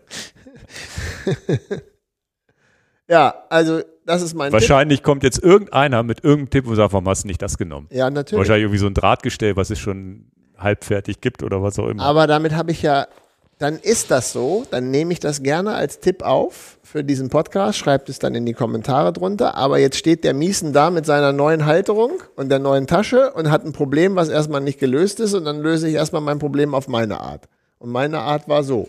Und du hast jetzt den Original Apiduras Strap hier genommen, Genau, der hier mitgeliefert wird und damit hast du es dann da befestigt. Okay. genau. Also es gibt diesen Cage Solo. Wie heißt er jetzt nochmal? Ami Geosmina. Geosmina. Cage. Und ähm, der kostet 20 Euro.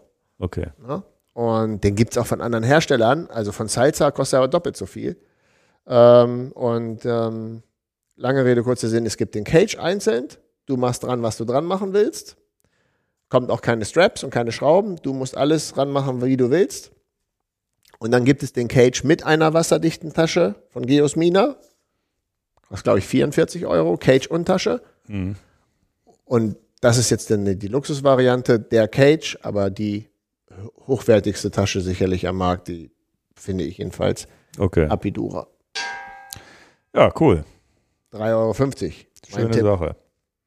Ja. Und reiseproof, ne? Also das will ich nochmal sagen. Da wackelt gar nichts und diese beiden Taschen vorne an der Gabel sind fahrtechnisch um Längen komfortabler als eine schwere Arschrakete. Hast du eine leichte Arschrakete, also Hm. Das da geht, nur ja. die Daunenjacke drin und so ein bisschen leichtes, kleines Kram, ist alles okay. Aber willst du was Schwereres mitnehmen? Und das Kameraobjektiv ist schon das Erste, was was wiegt. Ne? Ja, das, ja. das ist natürlich sowieso gar nicht so toll. Ein Kameraobjektiv, schüttel, schüttel, das Mhm. ist gar nicht so lustig. Ne?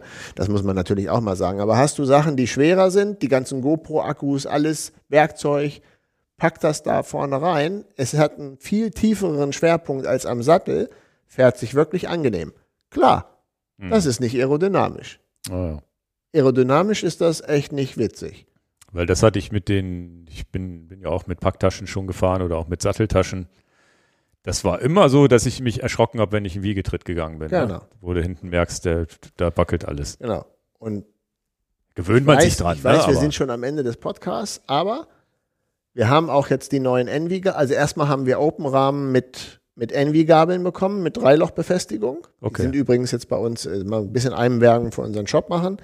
Die sind bei uns auch auf der Webseite kaufbar. Also wer so einen Performance-Gravel-Rahmen haben will, aber trotzdem so eine Bikepacking-Gabel, das haben wir auch. Und ich habe gerade eine Gabel zum Lackieren geschickt, weil ich fahre doch das Orange Open, tausche bei mir auch die Gabel aus ähm, und äh, hatte davon Olaf erzählt am Wochenende und er hat gesagt, ich glaube, das mache ich auch.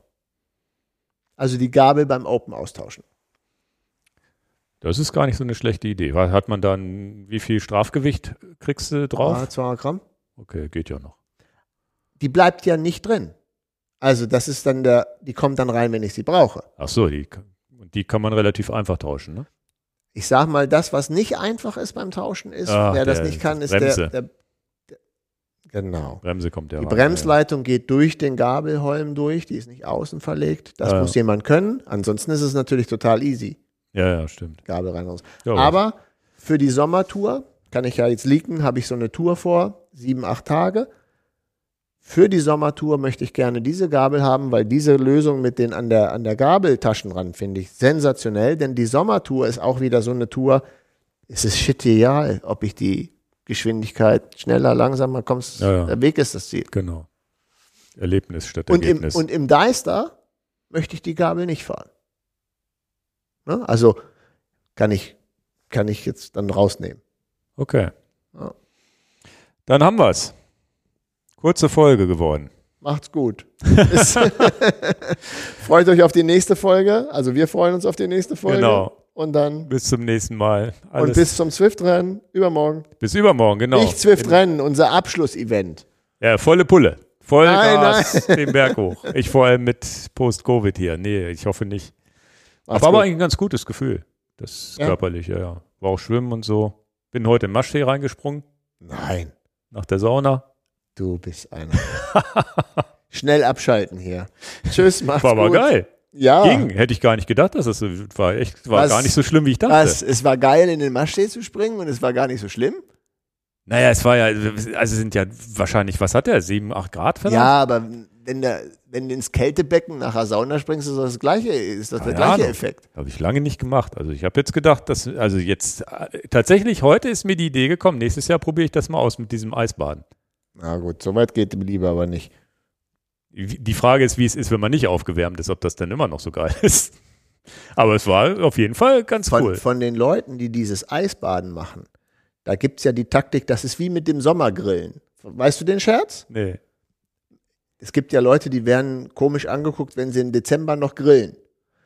Und die Antwort von den Leuten, die dann im Dezember noch grillen, ist einfach nicht aufhören zu grillen. Einfach immer weitermachen. Ja, ja, ja, genau. Dann kommst du halt irgendwann in den Winter und du grillst halt immer noch. Und das ist bei den, bei, da aber jetzt mal Sp- Spaß beiseite. Ja, ja, bei den Bei den, Eisschwimmern. bei den Eisschwimmern ist das auch so. Du schwimmst im Juli, dann wird's kälter, immer kälter und du mit, der voranschreitenden Jahreszeit, mit kühleren Temperaturen, gewöhnst du dich auch langsam von den 28 Grad zu 20 Grad, zu 17 Grad, zu 15 Grad. Das ist für mich die absolute Hölle. Aber hast du es schon mal probiert? Nein, aber ich habe Kopf, äh, also nein, ich habe es noch nicht probiert, aber ich weiß, die tiefsten Temperaturen, die ich früher mal so im Triathlon mitgemacht habe, waren so 15, 16 Grad. Das ist schon die absolute Hölle für meine Birne. Ja gut, das ist aber auch wirklich, also ich, ich rede ja davon, einfach mal kurz ins Wasser zu springen, mit Kopf aus dem Wasser, ein bisschen rumpaddeln, wieder raus. Also das und das vielleicht mal bei Schneewetter. Ja, okay, dann haben wir ein Missverständnis. Es Das gibt ist ja dieses Es Eis- gibt ja, gibt ja Leute, die gehen in Stein oder Meer und es hat 10 Grad, das Wasser, und die schwimmen aber länger als fünf Minuten da drin. Das Genau. ist mir ein Rätsel. Ja, das ist ja der, der, der, der, die Königsdisziplin ist ja eine Meile zu schwimmen bei so kaltem Wasser. Das habe ich letztens irgendwo gelesen, fand ich super interessant. Aber es ist jetzt auch, aber das, da steht auch da, da der, der, der Begriff Biopren, den du immer sagst, der ist bei denen Fachbegriff. Ich weiß nicht, ob du das wusstest. Ach, das ist ein Fachbegriff. Ja. Biopre- Ich sage immer Biopren aus Spaß. Ich habe irgendwo so einen Bericht über so eine Eisschwimmerin gelesen. Kann sogar sein, dass das Spiegel Online oder sowas war. Und da bin ich so ein bisschen drin, drin hängen geblieben und dann hat die geschrieben, ja, und das war die Weltrekordhalterin. Ich weiß gar nicht, ob das Spiegel Online oder sogar ein längerer Bericht war. Und das war hochinteressant, dass die halt auch gesagt hat, wenn man damit anfangen will, dann bitte im Sommer und in den Winter rein. Ach, siehste. Und dass die meistens jetzt so auf 1000 Meter sind, glaube ich, die Wettkämpfe maximal. Dann geht man halt auch raus nach 1000 Metern aus dem Wasser. Ich habe sogar nach der Zeit geguckt, was sind denn die auf 1000 Meter geschwommen? Ich glaube 15 Minuten oder sowas. Also Das langsam. wäre jetzt nicht schnell. Ja, du bist wahrscheinlich viel langsamer als bei warmem Wasser. Ich weiß es nicht. Und da kam in dem Bericht tatsächlich irgendwo, oder ich habe nochmal quer recherchiert nach Eisschwimmen, kam irgendwo vor, wo ich dann auch das verworfen habe wieder für mich selber, kam nämlich die dazu, dass die sich halt wirklich Speck angefressen haben mussten, um Biopren zu haben. Und ich meine, wenn ich das richtig verstanden habe, haben die das nicht einfach so dahergesagt, sondern es hörte sich so an, als sei das ein Fachbegriff in den Kreisen. Müsste man nochmal rausfinden. Das ist jetzt unsere Post-Podcast-Show, wo wir hier einfach Biopren ja, ja. ist unser Biopren ist das Codewort, genau. für den Podcast. Und dann habe ich nämlich gedacht, könnte ich ja auch mal ausprobieren. Und dann habe ich gemerkt, okay, aber jetzt sich extra dick zu fressen, habe ich auch keinen Bock. Es gab ja mal diese eine Frau, die durch die Beringstraße geschwommen ist. Ähm, das, das Heft habe ich noch. Das war Sports. Ja. Ähm, die hat 45 Kilo zugenommen. Ja, nur um das zu machen Um zu können. das, ne? äh, genau, weil die musste irgendwie ihr Herz auch schützen, so wie so eine Robbe. Ja, ja.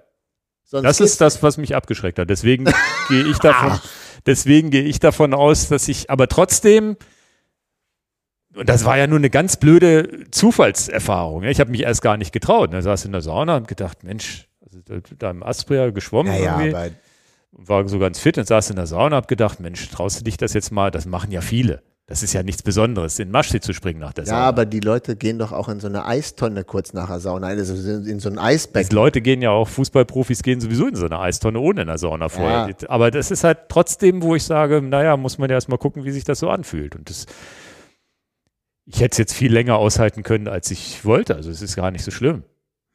Waren jetzt wahrscheinlich auch schon 8 Grad, ist ja tagsüber warm geworden jetzt mittlerweile auch. Ne? Aber es ist, es ist so, wo ich gesagt habe, okay, das wäre jetzt mal für mich eine Herausforderung für den nächsten Winter zu sagen, naja, dann mache ich auch mal richtiges Eisbaden, wo man sagt, okay, so im Januar mal ins Wasser springen, wo es wirklich kalt ist. Ich würde es mal nicht unbeaufsichtigt machen. Nee, nee, ist klar. Das, das hatte ich heute auch schon Schiss vor.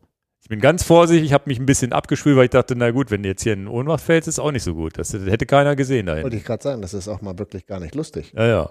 Aber da so viel Selbstbewusstsein hatte ich schon und das war jetzt ja nun kein Eis auf dem Wasser.